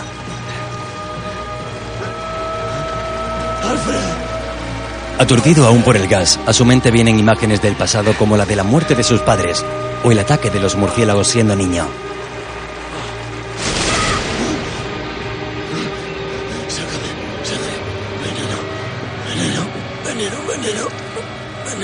Al poco está tumbado en el asiento trasero del coche que conduce Alfred. Sueña con su padre.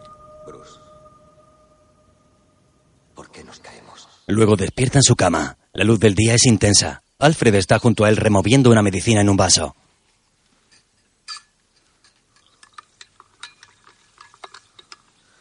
¿Cuánto tiempo ha estado inconsciente? Dos días. Es su cumpleaños. Que cumpla muchos más. Le entrega el vaso y Bruce bebe con desagrado. He tenido estos síntomas antes, pero esta vez es algo mucho más fuerte, algún alucinógeno disparado con un aerosol. Está frecuentando lugares poco recomendables, señor Wayne. Llamé al señor Fox al día siguiente, en cuanto empeoró, señor. Le he hecho un análisis de sangre aislando los receptores y los catalizadores proteicos. ¿Se supone que tengo que entenderlo? No. Solo quería que supiera que no ha sido fácil. Resumiendo, he sintetizado un antídoto. ¿Podría preparar más? ¿Piensa dejar que le gasen de nuevo, señor Wayne? Ya sabe lo que ocurre, señor Fox. Pasa uno la noche fuera, intenta divertirse y alguien te pasa alucinógenos en aerosol. Le traeré lo que tengo. El antídoto servirá de inóculo por ahora. Alfred, como siempre, un placer. Lucius. Más tarde, Alfred atiende a Rachel en la entrada de la mansión de Bruce. ¿Seguro que no quiere pasar? No, tengo que irme. Solo he venido a traerle esto. Gracias. ¿Rachel? Parece que alguien ha estado toda la noche de fiesta. Habrá sido por todo lo alto. Bueno, es mi cumpleaños. Lo sé. Lo siento, no puedo venir esta noche. Te he traído un regalo. ¿Tienes un plan mejor? Mi jefe lleva dos días desaparecido. Eso en esta ciudad significa que debería empezar a buscarle en el fondo del río. Rachel, Perdona. Rachel Dawes. ¿Quién lo ha autorizado? Quiero a Crane allí. No acepto un no por respuesta y llama al doctor Liman. Dile que necesitamos nuestro propio informe en la mesa del juez por la mañana. ¿qué pasa? Falcone. Crane le ha trasladado al psiquiátrico Arham por intento de suicidio. ¿Piensas ir a Arkham ahora? Está en los Narrow, Rachel. Que lo pases muy bien, Bruce. Algunos tenemos trabajo que hacer. Ten mucho cuidado. Feliz cumpleaños. La chica se marcha y Bruce se queda abriendo su regalo. Es una pequeña caja celeste. Dentro hay una nota. Quien lo encuentra, se lo queda. En la caja también está la punta de flecha que encontraron en el jardín siendo dos niños. El coche de Rachel se aleja y Bruce sale corriendo hacia dentro de la casa. Luego, Pero, señor Wayne, los invitados están a punto de llegar. Entretenles hasta que yo llegue. Cuéntales ese chiste que sabes. se dirige a un piano en su despacho. Al-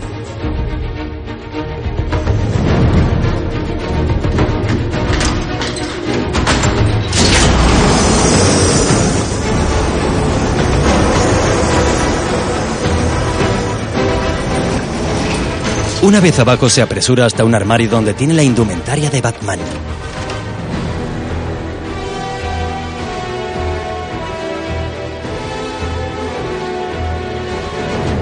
Mientras en el laboratorio de Industrias Wayne, Fox está ante un aparato cuando se le acerca a Early. Bill, ¿qué hace un pez gordo como tú en un lugar como este? Necesito información. Industrias Wayne, 47B, 1ME. 1ME. Bien, es un emisor de microondas. Se diseñó para evaporar el suministro de agua del enemigo. Se rumoreaba que se había experimentado para dispersar agentes químicos con base acuosa en el aire, pero ¿no es ilegal? Quiero toda la información de ese proyecto, datos, archivos, discos de recuperación sobre mi mesa inmediatamente. ¿Has perdido uno? Voy a fusionar tu departamento con el de documentación. Y te voy a despedir. ¿Nadie te lo ha comentado? Mientras en el psiquiátrico, Falcón está atado a una camilla. Viste un mono rojo y está fuera de sí. Espantapájaros. Rachel lo observa a través de un cristal cuando llega Crane. Está ahí, Dr. Crane.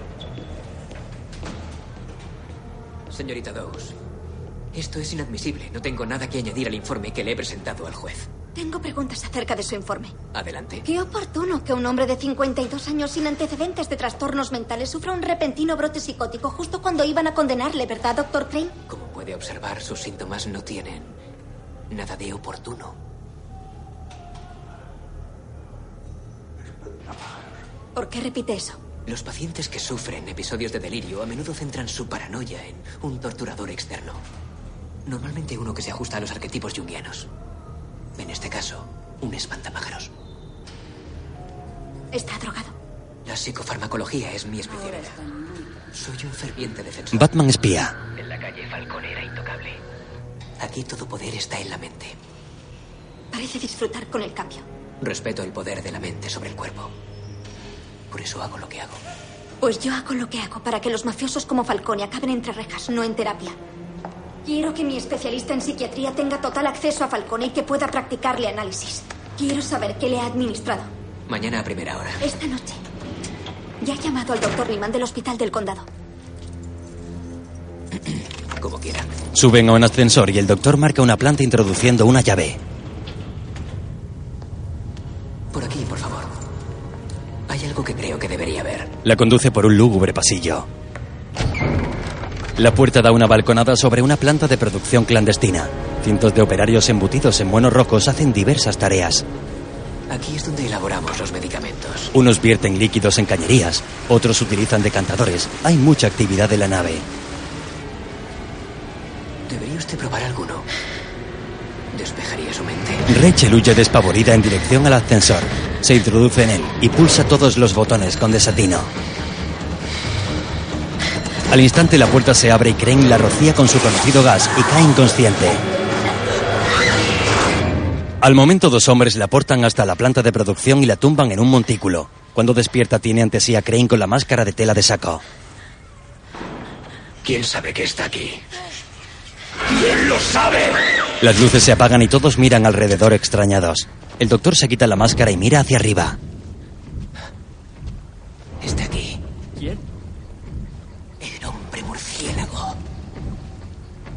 ¿Y qué hacemos? Lo que se hace cuando sabes que hay un merodeador. Llamar a la policía. ¿Quiere que venga la policía? Llegados a este punto no pueden pararnos. Pero ese Batman tiene el don de la ubicuidad. Echadle a patadas y la policía le detendrá. Vamos. ¿Y la chica? Está cao. Le he dado una dosis concentrada. El cerebro tiene sus límites. Venga, fuera. ¿Es verdad lo que dicen de él? ¿Que puede volar? Dicen que se hace invisible. Bueno, ahora lo averiguaremos. ¿No? Varios hombres armados se ponen en guardia ante los sonidos que provienen de la parte superior de la nave. Miran hacia todas partes pero no hallan rastro de alguno de nuestro hombre. De pronto Batman hace aparición y asalta a uno de los hombres por la espalda. Tumba a su oponente y captura a otro enemigo que se eleva en brazos de Batman mientras descarga su ametralladora. No tarda en noquear a un tercer oponente que rueda escaleras abajo. Finalmente lucha con otro de los hombres armados hasta acabar con él y ahora se dirige a Crane, que trata de huir. Agarrándolo por el cuello le quita la máscara. Prueba tu propia medicina, doctor. Proyecta hasta su cara una dosis de gas que hace ver a Batman como un monstruo. ¿Qué has estado haciendo aquí? quién trabajas?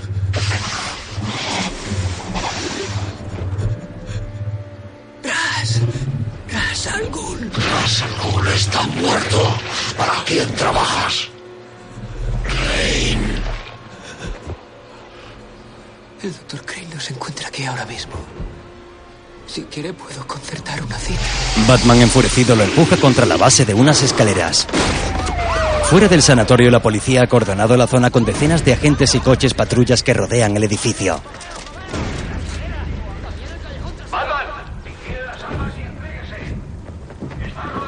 Dentro, Batman toma en brazos a Rachel. Fuera, llegan al lugar el agente Gordon y Flash. ¿A qué esperáis? Refuerzos. ¿Refuerzos? Batman está ahí dentro. Los SWAT están de camino. Pero si usted quiere entrar ya, entre, que yo le sigo, señor. Los SWAT están de camino. ¡Eh! Eh, oiga. ¡Gordon! Gordon se adelanta y entra solo en el oscuro edificio.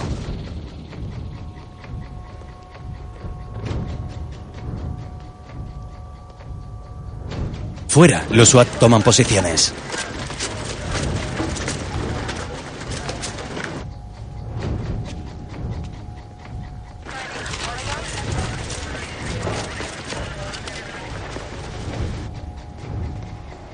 Gordon accede a la zona superior por unas escaleras, justo cuando los SWAT entran en el edificio convenientemente armados y con linternas. Batman se acerca a Gordon inesperadamente y lo eleva hasta depositarlo junto a Rachel. ¿Qué ha pasado? Gray la ha envenenado con un alucinógeno psicotrópico, una toxina que provoca el pánico. La llevaré al médico. No, no pueden ayudarla, pero yo sí. En ese instante se encienden las luces del lugar. Batman acciona un dispositivo rojo en su bota. Abajo, nos veremos en el callejón de al lado. Fuera, Flash mira al cielo con extrañeza.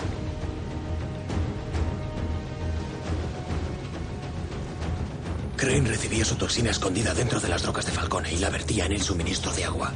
¿En el agua? ¿Y qué se proponía? No lo sé. ¿Trabajaba para Falcone? Ha mencionado a otra persona, alguien peor. Tengo que inocularle el antídoto antes de que el daño sea irreparable. ¿Cuánto tiempo le queda? No mucho. Los policías del exterior y los agentes de la SWAT que ocupan el edificio miran al cielo extrañados. ¿Qué es eso? Refuerzos. ¿Qué es eso? Una plaga de murciélagos invade el edificio sembrando el pánico de los agentes de policía. Entran en desbandada por todas las puertas y ventanas.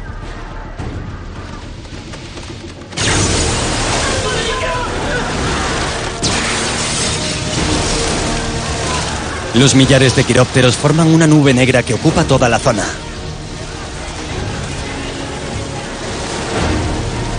Las escaleras son un hervidero de murciélagos y los agentes se protegen como pueden de los nuevos visitantes. Batman extrae de su bota el dispositivo rojo y lo deja caer por el hueco de la escalera alterando a los murciélagos. Aprovecha el desconcierto para descender hasta la planta baja desplegando su capa a modo de alas.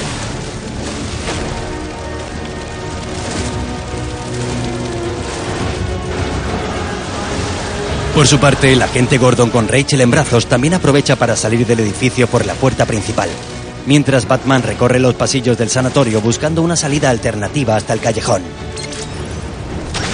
Vuela la cerradura de una puerta y entra en una estancia. Habla a dos reclusos que lo ven volar una pared sin inmutarse. Se reúne con Gordon y Rachel en el callejón. ¿Cómo está? La estamos perdiendo, tenemos que irnos. Batman toma en brazos a la chica. Iré por mi coche. He traído el mío. ¿El tuyo? El prototipo negro de Batman arranca y pasa a toda velocidad junto a Gordon. También pasa por encima de un coche de policías que vigilaba la salida del callejón. Tengo que comprarme uno como ese. Conduce un vehículo. ¿Marca y color? Ah, es negro.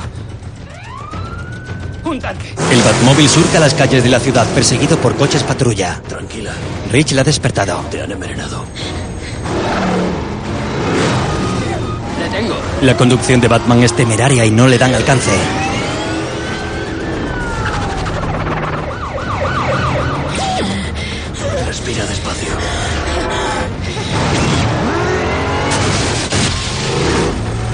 Un helicóptero de policía que vuela abajo está también siguiendo al Batmóvil. Aguanta. Batman zigzaguea y se mete por calles estrechas para evitar que el helicóptero le siga de cerca.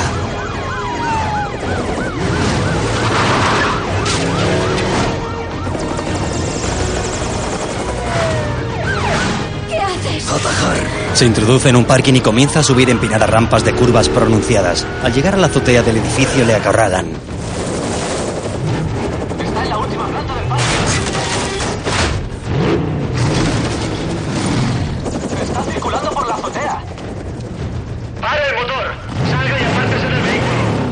El Batmóvil despliega unos alerones. Confía en mí. El interior del prototipo también se modifica. Batman adopta una postura más aerodinámica. Tras derribar un muro con misiles, avanza a toda pastilla por la azotea. Al llegar al final de la misma, el coche se autopropulsa y salta hasta la azotea de otro edificio.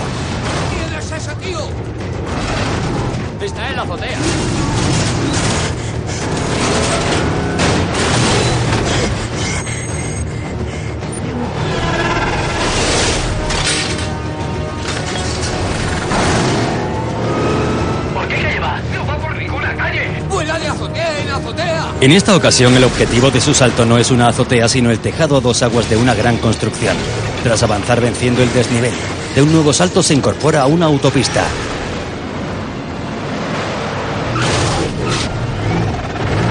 Ya en la carretera, varios coches patrullas le siguen los talones. Golpea un quitamiedos y lo deja en medio de la carretera, haciendo que uno de sus perseguidores se estrelle. Luego se introduce en un túnel y va adelantando a otros coches a una velocidad estratosférica.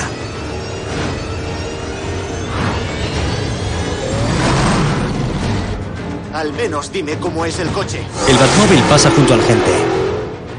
No importa. De pronto dos coches de policía le cortan la salida. ¡Lo tengo! Tras derrapar, busca una salida alternativa. Para ahuyentar a sus perseguidores, deja caer sobre el asfalto unas bolas con pinchos. Al pasar sobre ellas, los coches policiales revientan sus neumáticos y vuelan por los aires. delante de mí.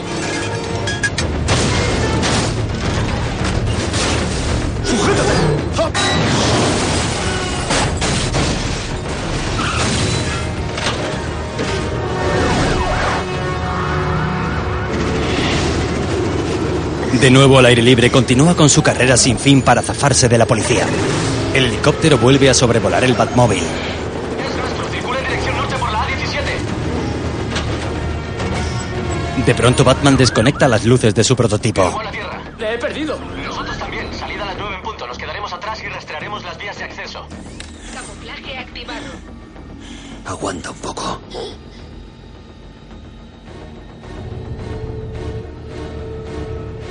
Ahí está. El Batmóvil vuelve a tener luces. Derriba una mediana e invade el carril de sentido contrario.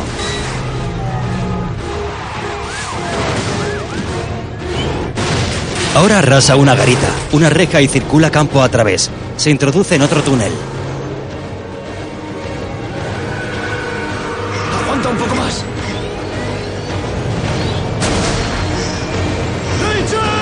Con un último salto atraviesa la cascada de agua y entra en su cueva.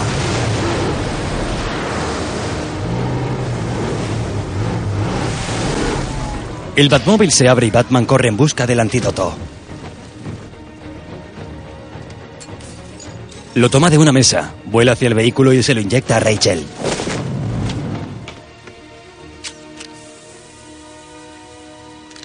Mientras la policía investiga la planta de producción clandestina. ¿Vierten esta mierda en el suministro de agua? Pues sí. Avise a la compañía. Tiene que haber un modo de aislar el... No, no lo entiende. Lo han vertido todo. Deben llevar semanas haciéndolo. Todo el suministro de la ciudad está contaminado. ¿Y por qué no notamos los efectos? El compuesto se absorbe a través de los pulmones. En la Batcueva, Rachel despierta. Batman está junto a ella.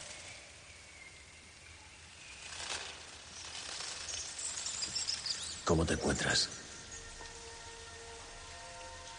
¿Dónde estamos? ¿Por qué me has traído aquí? Si no lo hago, hubieras perdido la razón. Te han envenenado. Ha sido el doctor Crane. Yo. Descansa. Gordon tiene a Crane. ¿El sargento Gordon es amigo tuyo? No puedo permitirme tener amigos. Voy a darte un sedante.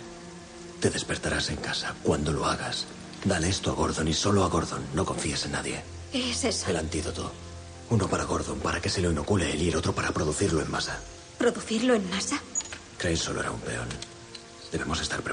Batman le inyecta un sedante a Rachel y queda dormida nuevamente. La mira unos segundos y luego se quita la máscara de Batman.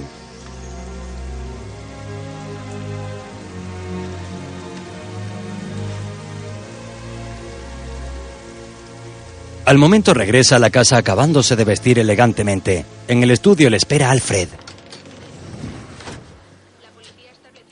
Cuando me contó su plan para salvar Gotham, lo que hizo que no llamara a los de la camisa de fuerza fue decirme que no lo hacía por diversión. Y así es. ¿Cómo llama usted a eso? En una televisión se muestran imágenes de la persecución. Telebasura. Es milagroso que no haya habido heridos. No tenía tiempo de pensar en las normas de tráfico, Alfred. Ese monstruo suyo se está apoderando de usted. Estoy utilizando ese monstruo para ayudar a otras personas, como hizo mi padre. Para Thomas Wayne ayudar a otros no significaba demostrarle nada a nadie, ni siquiera a sí mismo. Era Rachel, Alfred. Se estaba muriendo. Está abajo, sedada. Necesito que la lleves a casa. Los dos queremos a Rachel, señor, pero debe haber otra razón para hacer cuanto hace, no solo motivos personales, porque si no sería un verdugo. ¿Sigue Fox aquí? Sí, señor. Tenemos que despedir a los invitados enseguida. Son los invitados de Bruce Wayne, señor. Tiene una reputación que Me mantener. importa un rábano, mi reputación. No es solo su reputación, señor. Es también la de su padre. Es cuanto nos queda de él. No la eche por tierra. Ya vestido de gala entra en la fiesta que se celebra en su honor en su salón. Hay muchos invitados. Le ofrecen una copa de champán que acepta. Muchas gracias. Early le saluda. Feliz cumpleaños. Gracias. ¿Cómo ha ido la oferta de acciones? Ha sido un éxito. ¿Quién ha comprado? Oh, todo tipo de fondos, agentes de bolsa. Es un poco técnico. La cuestión es... El futuro de la compañía es seguro. Genial. Fuera de la mansión, Alfred introduce a Rachel en su coche. Tropieza al tumbarla en el asiento trasero. Dos camareros presencian la escena.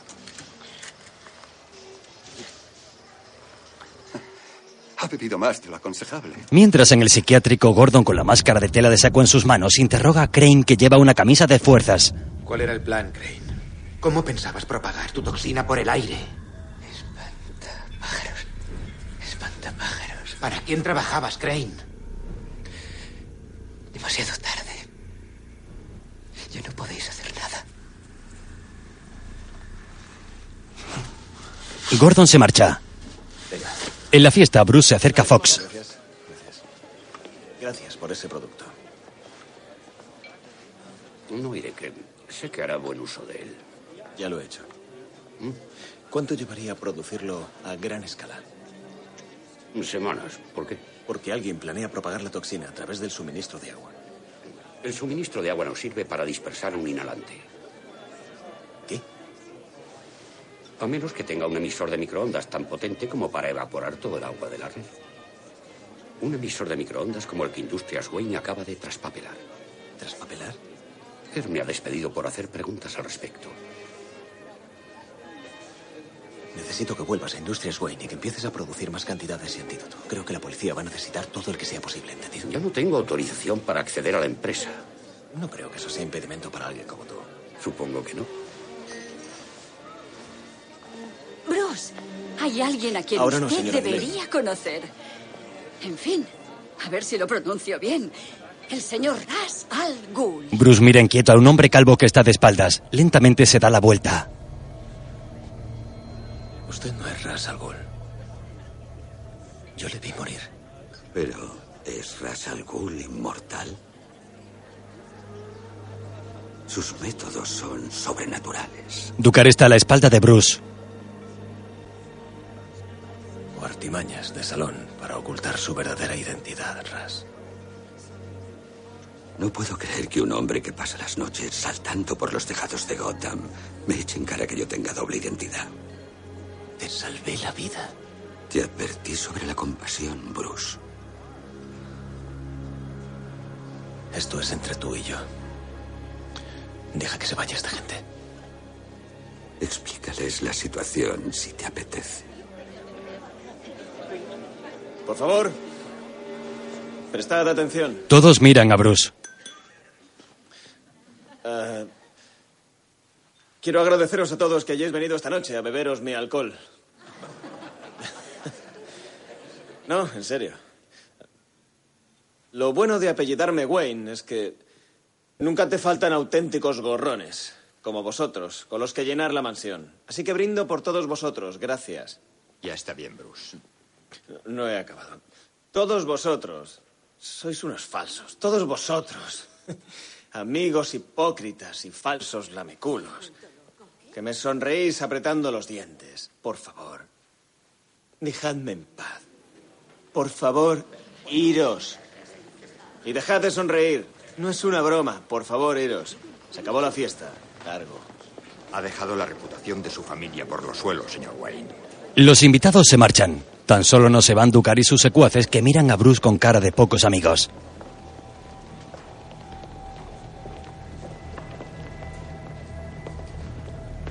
Divertido, pero inútil. A estas personas les queda poco de vida. Tus payasadas en el psiquiátrico me han obligado a actuar. Así que Crane trabajaba para ti.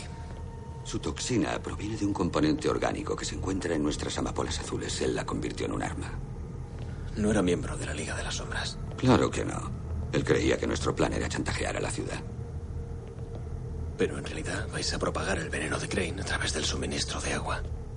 Y luego contemplaremos cómo Gotham se deshace en pedazos, rota por el terror. En el psiquiátrico, dos hombres entran en una garita y noquean al guarda. ¿Qué tal? ¿Cómo va todo? Luego pulsan un botón y todas las puertas de la celda se abren. Vais a acabar con millones de vidas. Solo un cínico diría que lo que esta gente tiene se llama vida, Wayne. Crímenes, desesperación.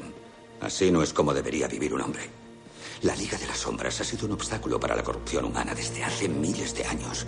Nosotros saqueamos Roma, llenamos barcos con las ratas de la peste, redujimos Londres a cenizas. Cada vez que una civilización llega al culmen de su decadencia, regresamos para reinstaurar el equilibrio. Pero Gotham puede salvarse. Dame más tiempo. Hay personas buenas. La ciudad que defiendes es tan corrupta que hemos tenido que infiltrarnos en todos los niveles de su infraestructura. En el psiquiátrico, los presos salen de sus celdas desconcertados. En el calabozo de Crane, un policía le lanza su máscara mientras que Gordon sigue investigando el edificio. Comienza el espectáculo. Estabas perdido en aquella cárcel. Pero creí en ti. Te liberé de tus temores y te enseñé un camino. Eras mi mejor alumno. Deberías estar a mi lado ayudándome a salvar el mundo. Estaré donde debo estar.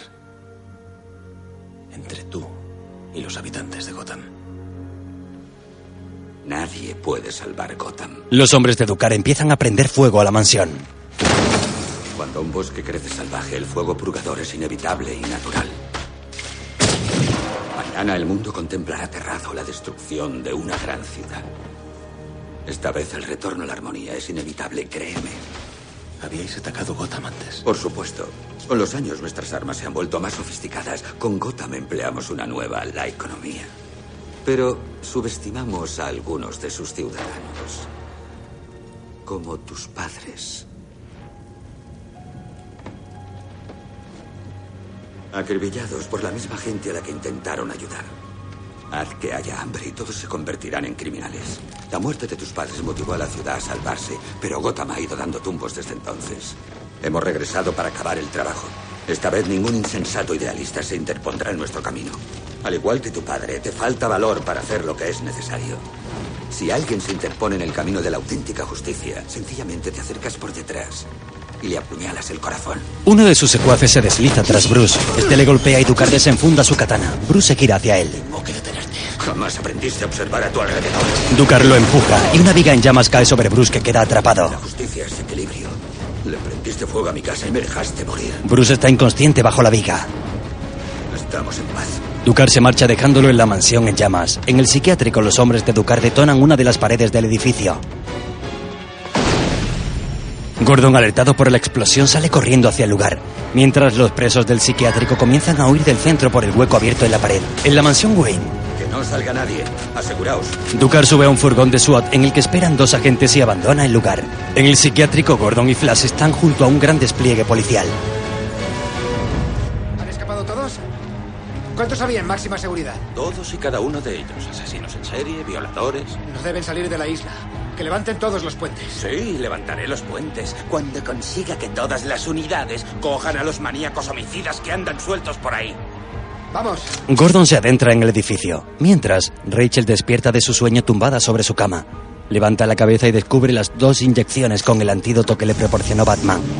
En la mansión Wayne el fuego se propaga por todas partes. Bruce sigue inconsciente bajo la viga.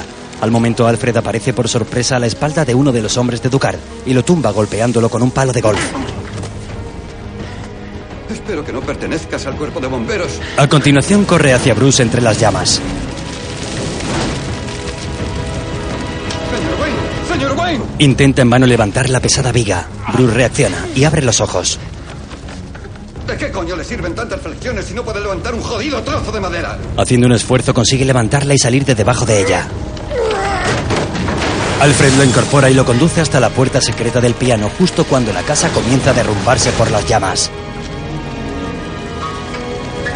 En el interior del pasadizo, Alfred activa el montacargas y sube con Bruce.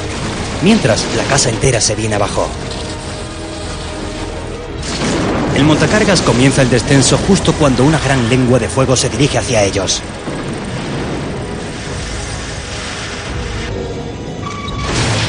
Una vez abajo, los hombres miran el hueco ardiente por el que han escapado. ¿Qué he hecho, Alfred? Todo lo que mi familia, mi padre construyó. Alfred descubre que Bruce sangra por el costado. El Wayne es mucho más que un montón de ladrillos, señor. Quería salvar Gotham. Y he fracasado. ¿Por qué nos caemos? Para aprender a levantarnos, señor Wayne. No me has dejado por imposible.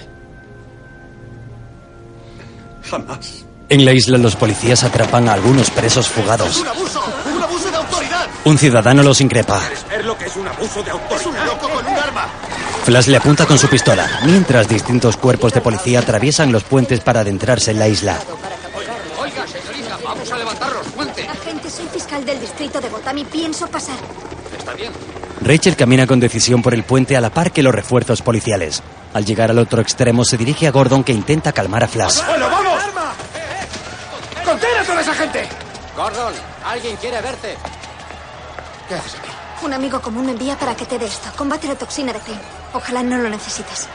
Si no consiguen propagar esa mierda por el aire. El vehículo de Ducar llega a la barrera policial. Que no pase nadie más. A la orden. Atraviesan el puente y se cuelan entre los refuerzos.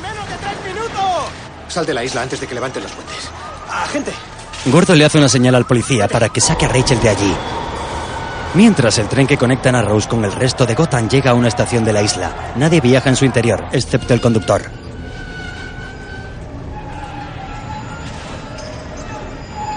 Bajo la estación hay un grupo de SWATs junto a un vehículo. El niño al que Batman le regaló el visor se acerca a ellos temeroso.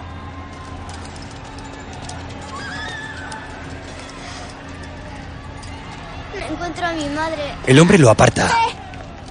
Rachel se acerca a ellos indignada. En ese momento se elevan todos los puentes de la isla dejándola aislada. ¿Pero qué hace? El hombre la apunta con el dedo. Ducar sale del vehículo. Caballeros, es hora de que el mundo conozca la noticia.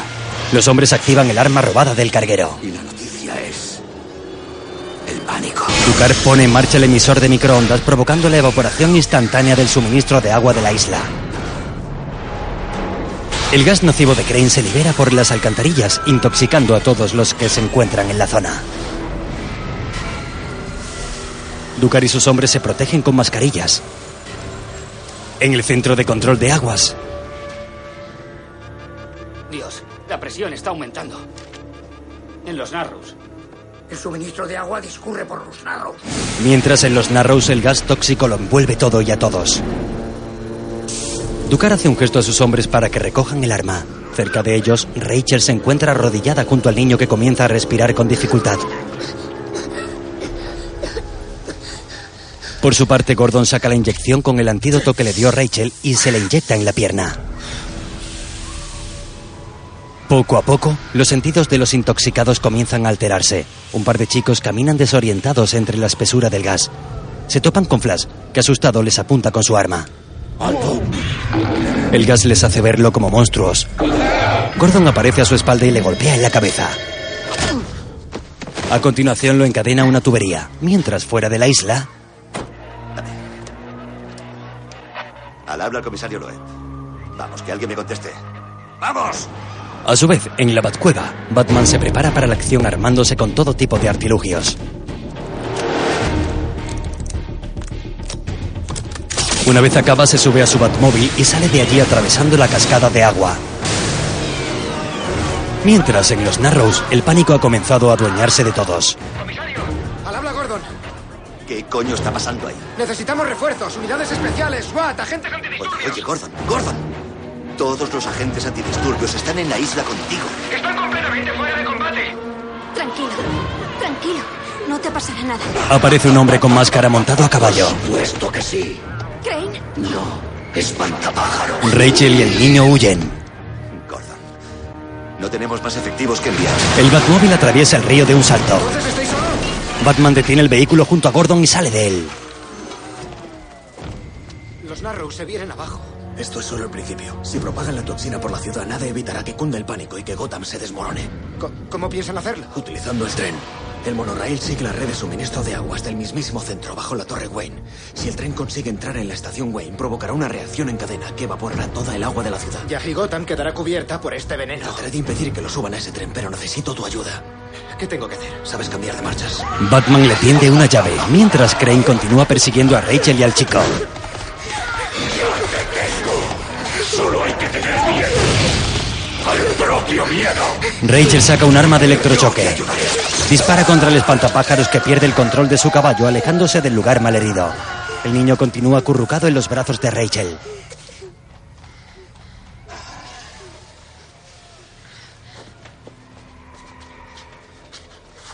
Al instante, un grupo de internos fugados se acerca a ellos amenazantes. La mujer extrae una pistola de la cartuchera de Flash que continúa inconsciente en el suelo. Asustada, apunta a sus agresores. El cabecilla del grupo le muestra un cuchillo. Batman nos salvará. no mires, Rachel quita el seguro del arma. no mires. No mires. De repente, Batman cae sobre el agresor y sujetando a Rachel y al chico se eleva de nuevo en el aire. Mientras Gordon abre el Batmóvil con la extraña llave que le dio el justiciero. Al habla Gordon. Preparados para bajar el puente. Entre tanto, Batman deposita suavemente a Rachel y al chico en el suelo de una azotea. Te dije que vendría. La mujer se gira hacia Batman que se dispone a saltar del edificio. Espera. Podrías morir. Dime al menos cómo te llamas.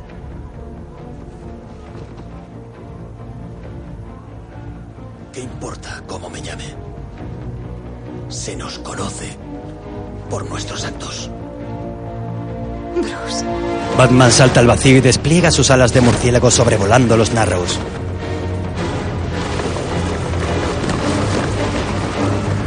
La gente presa del pánico lo descubre sobre sus cabezas, pero el efecto del gas, lo que ven, es a un monstruo volador con ojos y boca de fuego.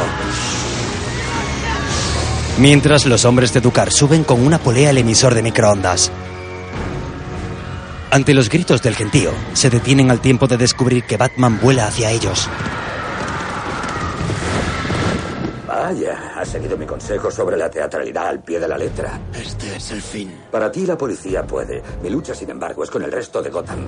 Ahora, si me disculpas, tengo una ciudad que destruir. ¿Y si elimino a tus peones? Como quieras. Ducar se eleva por una cuerda a la vez que bajan un par de ninjas que se unen a los que ya estaban junto a él. De un salto Batman se lanza sobre uno de ellos cayendo ambos al suelo. El resto de ninjas lo rodean. Mientras en el Batmóvil, El GPS se conectará. Gordon arranca el vehículo y hace un trompo con él. Dentro de 100 metros. Sale a toda velocidad. Entre tanto, Batman esquiva todos y cada uno de los golpes que le asestan los ninjas, acabando además con todos sus contrincantes uno a uno. Durante la pelea, Batman cae junto a uno de los hombres por un hueco de la estructura en la que se encuentran. Una vez abajo, el justiciero camina entre el gentío que continúa viendo un monstruo en él. Tren ya está el emisor de microondas. Caballeros, Ducar se sube al vagón y se libra de su mascarilla protectora. A continuación ponen en marcha el tren a la par que Batman es atacado por los asustados viandantes. Agobiado, el justiciero intenta zafarse de la masa que lo rodea. Finalmente consigue recuperar un arma que se le había caído al suelo. Dispara al aire justo en el instante en el que el tren pasa sobre sus cabezas. El proyectil, que es un arpón unido a un cable, eleva a Batman por los aires enganchado al tren. El puente comienza a bajar. El tren pasa sobre ellos evaporando el suministro de agua a su paso. Incrédulos descubren a Batman enganchado al tren. Al momento el Batmóvil cruza el puente siguiendo la misma dirección. El tren continúa su marcha y Batman con él. Mientras en el centro de control de la Torre Wayne, presión ha alcanzado el suministro de agua. Están reventando las tuberías. Si esa presión nos alcanza el suministro de agua de la ciudad, nos hará saltar por los aires. las alcantarillas salen despedidas por la presión del agua al paso del tren. Gordon conduce el Batmóvil a toda prisa, pasando junto a ellos.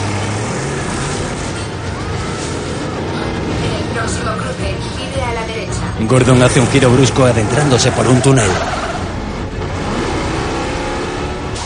Desde el interior del tren, Ducar mira a la Torre Wayne.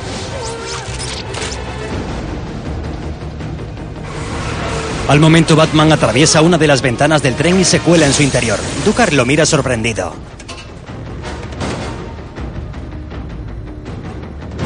Jamás aprenderás. Desenfunda su katana y se abalanza sobre el justiciero, mientras Gordon, que conduce frenético el vehículo, roza algunos coches estacionados.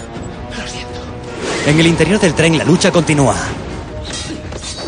Pena, ¿no has aprendido nada nuevo? Batman atrapa la katana con sus antebrazos y la parte en dos.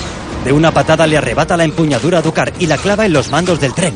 Este le golpea de nuevo y ambos hombres ruedan por el suelo del vagón. Entretanto, Hemos llegado a destino, la Torre Wayne. tras un giro brusco, Gordon detiene el vehículo junto a los pilares de una gran estructura de vías que llega hasta la torre. En el tren, Ducar empotra a Batman contra una de las ventanas partiendo los cristales con su cabeza. Mientras en el centro de control, Evacuemos el edificio, la presión va en aumento. Si sigue así, saltaremos por los aires. Batman consigue librarse de Ducar y lo golpea repetidas veces haciéndole caer. Gordon permanece en el interior del Batmóvil. El asiento se desplaza colocándolo boca abajo. En el exterior, un hombre se acerca. De vuelta al tren, los hombres continúan propinándose golpes. Gracias a una patada certera, Ducar tumba a Batman en el suelo colocándole la rodilla sobre su pecho. Dentro del vehículo, Gordon apunta con una especie de ametralladora a los pilares de las vías, provocando una pequeña explosión. Entre tanto, Ducar tiene a Batman bajo él. No tengas miedo. El tren está cada vez más cerca de la torre. Gordon vuelve a apuntar con el arma del Batmóvil hacia los pilares. Dispara, pero no logra derribarlos.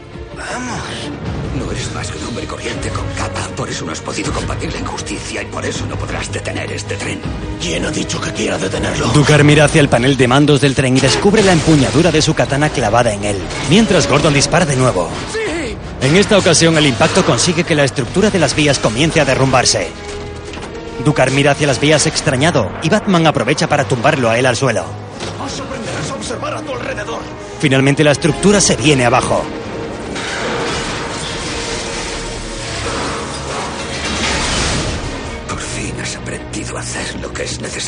No pienso matarte.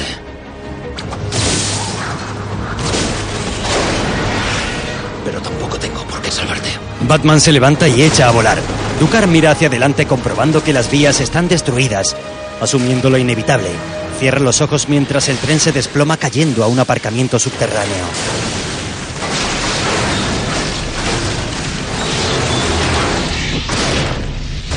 Derribando algunas columnas, el tren avanza unos metros hasta detenerse finalmente. El emisor de microondas se activa provocando una explosión que permanece contenida por los muros del aparcamiento.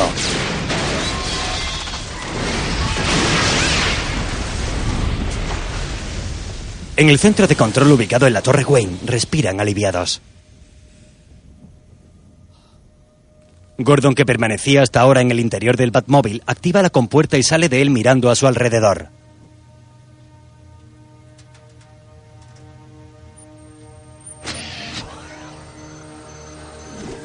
A lo lejos, ve cómo Batman abandona volando el lugar. Levanta la mano y se despide de él con un gesto.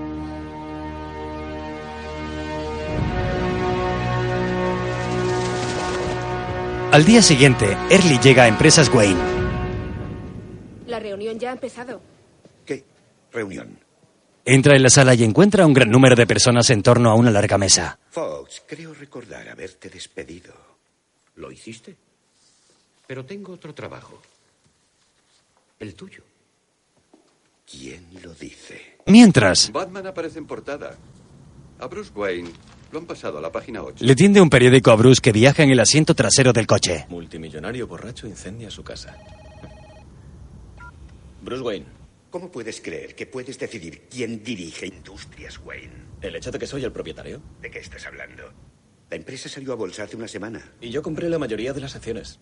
A través de varias organizaciones benéficas, fondos y demás. Mira, es un poco técnico, pero lo importante es que el futuro de mi empresa está asegurado. ¿Verdad, señor Fox? Correcto, señor Wayne. ¿Nadie te lo ha comentado?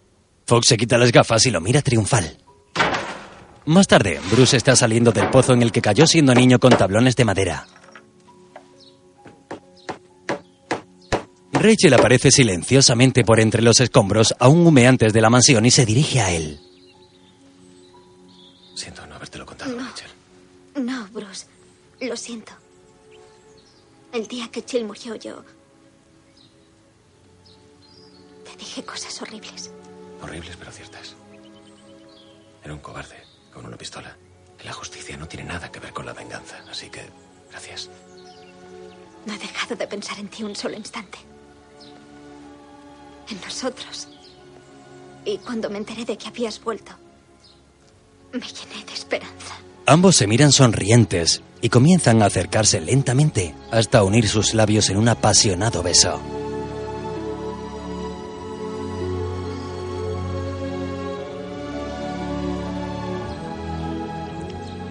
Rachel separa sus labios de los de Bruce y se aparta unos centímetros de él, cabizbaja. Y entonces me entero de lo de tu máscara. Batman no es más que un símbolo. La mujer le acaricia el rostro. Es tu máscara.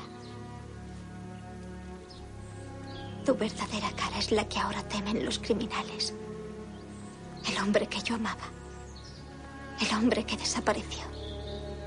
Aquel hombre jamás regresó.